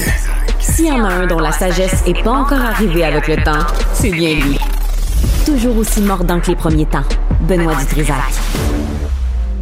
Sans retenue, sans tabou, Anaïs Gertin-Lacroix. Anaïs, bonjour. Allô, Benoît. Oh, la COP 15 t'inspire, toi? Ben, c'est écoute, hein, je, je, je, je suis l'actualité, mon Benoît, mine de rien. Là, je, Mm. je m'informe, je m'informe. Fait que finalement, tu sais quoi faire avec de la sève de, de, de sapin? C'est assez collant, là. Moi, là, non, je me tiens loin de ça, là. Avec un enfant puis un chien, ça colle partout. T'en veux pas des cheveux, t'en veux pas des vêtements. T'en veux pas non, nulle parle-moi part, pas de hein? de sapin. OK, c'est correct. Donc, euh, tu veux savoir comment on peut euh, euh, être plus écologique dans notre vie sexuelle? Exactement, Benoît. Et euh, justement faire du sexe éco-responsable, c'est utiliser soit des lubrifiants à base d'eau, des jouets sexuels ou encore, tu sais, des même utiliser acheter des draps dans notre lit qui, euh, souvent, s'ils sont conçus au Québec, bien évidemment, il y a beaucoup moins de transport. Donc là, si on parle d'abord de préservatifs, Benoît, ce sont plus de 10 milliards de condoms, de préservatifs, préservatifs, dis-je bien, selon le Fonds des Nations Unies, qui sont créés chaque année. Puis ça, ben, ça se retrouve, hein, c'est du plastique, c'est du latex. Alors, ça se retrouve directement dans les poubelles. Ce n'est pas bon, évidemment, pour l'environnement. Donc, ce que l'on peut faire, tout d'abord, c'est soit utiliser des préservatifs végétaliens. Donc, il y en a tout d'abord en peau d'agneau qui sont utilisés depuis extrêmement longtemps. Et il y a aussi euh, en peau, euh, sinon, euh, à partir de, de moutons, en fait, on prend plutôt l'estomac, les intestins. Ouais, non, pas la peau, Pas- les pas intestins peau, plutôt. C'est rough un peu, la doux. peau, même la peau d'agneau, là. Hi. Ben, c'est- c'est c'est un traitement quand même qui est fait. Là, Benoît, c'est pas à rough de Mais c'est pas les intestins qu'ils utilisent, c'est pas... Non, non, il y a la peau d'agneau qui est utilisée depuis très longtemps et il y a les Ah, ouais. intestins de mouton. Donc là, ça, c'est deux préservatifs que l'on peut utiliser. Les intestins de mouton, la chose toutefois, c'est que c'est moins efficace en ce qui a trait aux ITS. Donc, euh, ce qu'on se fait dire souvent lorsqu'on va avoir un sexe un peu plus écologique, c'est faut quand même se renseigner au même titre que le lubrifiant Benoît qui est à base d'eau, donc c'est beaucoup plus écologique. Ouais. Effectivement, toutefois, il y a des pratiques qui ne sont pas conseillées lorsqu'on utilise un lubrifiant à base d'eau. Tu comprends? Donc, c'est vraiment important de ne rendre pas comme ça en disant, bon, mais moi, je vais avec euh, la peau de mouton, go l'agneau, on prend un peu de, de- de préservatif, euh, pas de préservatif, mais de lubrifiant à base d'eau, puis on va passer une belle soirée parce que ça se peut euh, que vous ayez quelques surprises parce que les préservatifs qui sont quand même un peu moins soit efficaces, soit en termes d'endurance, moins efficaces aussi que les préservatifs que l'on connaît. Mais on peut quand même faire ça. Sinon, en termes de jouets sexuels, Benoît, on peut y aller avec des jouets sexuels en bois, en verre. On tente de laisser de côté au maximum là, tout ce qui est en plastique. Et il y a certaines choses qui peuvent se retrouver à l'éco-centre si on est tanné, comme sa poupée gonflable. Je me suis informée directement à l'éco-centre quand je sais plus quoi faire. Qu'est-ce que vous avez, madame, à l'éco-centre? Il te demande ça, il demande ton adresse, ton numéro de téléphone je aussi, le hein? sais. Ouais. Hey, écoute, on est dans les rénovations, nous, puis le dimanche, là, il y a une file d'attente à l'éco-centre, là, Ah ouais, camion fou, hein. un en arrière de l'autre, Ouais. à la queue leu c'est le cas de le dire. Là, tu vois Ouais. ce qui se passe dans le camion en face. Mm. La poupée gonflable qui est là, mais écoute, au moins, les gens pourront dire que tu as un souci de l'environnement. Mm. Sinon, il y a des pages Facebook, Benoît, les filles, entre autres, c'est plus des filles, ils vont s'échanger leur... euh, ben, leur dildo, leur vibrateur. Donc, évidemment, tout a été nettoyé là, à fond la caisse, mais des filles qui, à un certain moment, disent, ben là, moi, le mien, euh, je suis tannée, il fonctionne encore, il est très performant. Au même titre qu'il y en a qui vont s'acheter des sous-vêtements, exemple, dans euh, euh, Renaissance ou euh, Village des Valeurs. Une fois que c'est nettoyé, certaines vont être très à l'aise de l'utiliser. Donc, il y a quand même un troc aussi de jouets sexuels pour tenter d'être le plus intime, écologique non? possible. Ouais, Ben, ça peut pas être plus intime que ça, ça te rentre dans le corps. Entre toi et moi, c'est sûr que c'est ultra intime, mais il y en a qui vont être à l'aise avec ça. Donc, pourquoi pas, si vous êtes à l'aise, ça existe sur Facebook. OK. Ben, Euh, non, non. sinon, il y a des jouets sexuels à l'énergie solaire. Tu sais, ça, c'est quand même. tu laisses ça sur le bord de la fenêtre, le facteur arrive. Ah oui, puis, il est chaud quand il est prêt. C'est, parfait. Bon, euh, ben, merci pour ces. euh, oubliez pas, hein? Oubliez pas, là, t'as oublié un, un aspect très, très que important. oublié? T'as oublié d'avoir le consentement de l'agneau et du mouton, hein? Avant Oh. toute chose. Tu peux pas faire de blagues sur le consentement, Benoît. C'est, on est, on n'est pas. Ça vient me chercher. on est vraiment c'est- pas encore sais, rendu dans la société de c'est- pouvoir des blagues, de pouvoir faire Ah des blagues oui, oui, oui, ben oui, se disant, ben oui. Hey, c'est pris pour acquis. Non, non, non, avec, désolée, un, avec agneau, un agneau, ça peut, c'est, c'est quand même drôle de demander le consentement d'un agneau avant Mais de je te prendre sa dis, peau. c'est les, les plus vieux préservatifs, là, on n'a pas inventé ça avec du latex. Ça existait avant, puis c'était Ouais. la peau d'agneau qu'on utilisait. Là. Même moi, je te dis, ça existe là, euh, l'époque romaine. Là, hein. Ouais, donc les agneaux, c'était à ça que ça servait, entre autres. OK, c'est parfait. Euh, et euh, à Noël, les hommes adultères sont généreux, ils sortent la carte de crédit. Hey, mais hein, puis Charlie, tantôt en régie, m'a tellement fait rire. Il lit toujours les sujets du jour. Puis là, il m'a dit Quoi? Les hommes, en plus de tromper leur femme, achètent un cadeau plus cher à leur maîtresse c'est vrai, c'est une tristesse. Alors, on dit que 80% des hommes qui ont une maîtresse, Benoît, vont acheter un cadeau à cette maîtresse-là et vont dépenser plus d'argent. Donc, on est aux alentours de 150 dollars pour la maîtresse, alors que pour leur femme, c'est en bas, OK, de 100 dollars. Donc, il y a quand même plus de 3000 hommes qui ont répondu à ce sondage-là, un peu partout en Europe. Là. Donc, tant en France, tu sais, Royaume-Uni, après ça, tu t'en vas euh, en Angleterre, peu importe. là. je veux dire, ça a jasé euh, sur un moyen temps. Il y a quand même 3000 hommes qui ont accepté de répondre à ça. Et dans les cadeaux qui ressortent le plus souvent pour leur maîtresse, ces hommes-là vont leur offrir soit un bijou, de la lingerie fine, un accessoire coquin. Donc, tu sais, c'est un cadeau qu'ils font à cette femme-là, puis en même temps, c'est un À cadeau qu'ils se font. Ben oui. C'est ça, sais, exactement. Tandis que pour leur conjointe, leur femme, un livre, un soin de, euh, un soin de beauté, voilà, ou un produit électroménager. OK, euh, dans le sens qu'il faut qu'il l'occupe pendant qu'il va soigner la maîtresse. Hey, non, mais je- ça un me fâche, cette trop. C'est clair. lis, un livre. Pour ça, l'autre jour, tu disais, c'était quoi la première chose que les hommes font quand ils finissent de faire l'amour? Euh, Ils appellent la maison. C'est, eux autres, ça, que, dont si je ton mari t'offre une grosse, grosse brique, tu Oui. sais ce que ça veut dire. ça veut veut, ça- ouais, ou un malaxeur, euh, fais des gâteaux chéris, là. S'il veut vous occuper, méfiez-vous. Hey, non, mais c'est un une fin. tristesse, là. Tu sais, Ah, en même temps, moi, recevoir une super, tu sais, une bonne mop ou euh, une balayeuse, il y a quelque chose qui va me rendre heureuse. Je suis rendue là dans ma vie. Et avec la moi. maison des. Non, non, mais attends, wow, là. Je préfère le bijou de loin. Mais si c'est moi qui ai dit, hey, j'aimerais vraiment avoir cet objet-là pour la maison, il n'y a aucun problème. Mais Pour sinon, Noël. Je, je, une balayeuse pour Noël. Je veux une mop pour Noël. c'est ça que j'ai demandé à Jean-Philippe pour vrai. mais je- Puis lui, il attend Noël. Hey, moi, je te l'offrirais au plus grand pour que tu nettoies la maison, tu sais. ouais. Non, ça, tu vois, Charlie, c'est tout ce que Charlie vient de me dire? Qu'est-ce qu'il a Et là, je te jure, c'est pas moi. Il dit, il offre quoi, Jean-Philippe, à sa maîtresse? Je poserai pas cette question-là. C'est épouvantable. Tu devrais avoir honte. Ben, je vais demander, je vais demander. oui, demande-lui. tu me diras ça demain. ça va être drôle. Euh, OK. Ah. Bon, et en finissant vraiment de moins, façon moins drôle parce que c'est une crapule finie, Ouais. euh, Bill Cosby. Écoute, c'est une crapule finie, Benoît, qui euh, quand même a été libérée de prison hein, il n'y a pas si longtemps. Crapule finie qui a réussi à refaire des spectacles. Moi, c'est ça qui vient me chercher sur un moyen temps. Je peux comprendre euh, que certains vont dire, ben, il a été libéré, ça veut dire qu'il n'a rien fait. Je suis désolée, mais c'est littéralement se mettre un doigt dans l'œil et pas à peu près. Là, c'est plus d'une cinquantaine, voire soixantaine de femmes qui euh, ont dit avoir été agressées à l'égard de Bill Cosby. Puis là, il y a cinq femmes additionnelles qui euh, ont porté plainte, Benoît, à visage découvert. Moi, je me dis aussi, quand tu y vas, visage découvert, certaines sont des actrices qui ont collaboré avec Bill Cosby dans les années 60, 70 jusqu'à 1900, ben 69 plutôt jusqu'à 80, des femmes qui disent, écoutez, moi, j'étais sur l'émission avec lui, puis Bill Cosby, euh, exemple, euh, lorsqu'on faisait un changement de costume, elle m'a fait des attouchements, et ce qui revient souvent, le motus operandi de, ben, Bill Cosby était notre mentor, en quelque sorte, là, Mm. tu sais, cet homme, justement, que les gens et les femmes vénéraient, puis là, ben, viens dans ma chambre d'hôtel, on prend un verre d'alcool, ensuite, euh, drogue, et ça s'est fini par des agressions, voire Drogue, même des drogue, dans, viols. drogue dans Ouais. le verre d'alcool, là, pas une drogue volontaire. Non, non, non, pas les on se fait un trip drogue- ensemble pour le fun, là. Ben ouais, à leur insu, là. C'est ça, je te drogue à ton insu. Puis ça encore, c'est cette fameuse loi-là hein, qui est rentrée en vigueur il n'y a pas si longtemps aux États-Unis disant vous pouvez maintenant ressortir des histoires datant même des années 60, datant d'extrêmement longtemps parce que sinon, en général, c'est un 20-25 ans. Là, j'ai pas la loi exactement devant moi, mais là, c'est de voir comme ça que cinq femmes euh, tu sais, qui sont rendues à l'âge de Bill Cosby se disent écoute, là, on va le dire ensemble, on sort ensemble et on porte plainte. Donc cet homme-là, là, j'ai bien, bien, bien de la Mais difficulté. là, il est rendu à quel âge, là? 85 ans. Bon, il a, OK, il a fait sa run. C'est assez. Hein, on, peut, on peut lui demander Ben, il peut de... retourner en prison. Là, je suis il peut rester là, mais- tranquille chez lui, là, puis arrêter de faire suer tout le monde. Hein?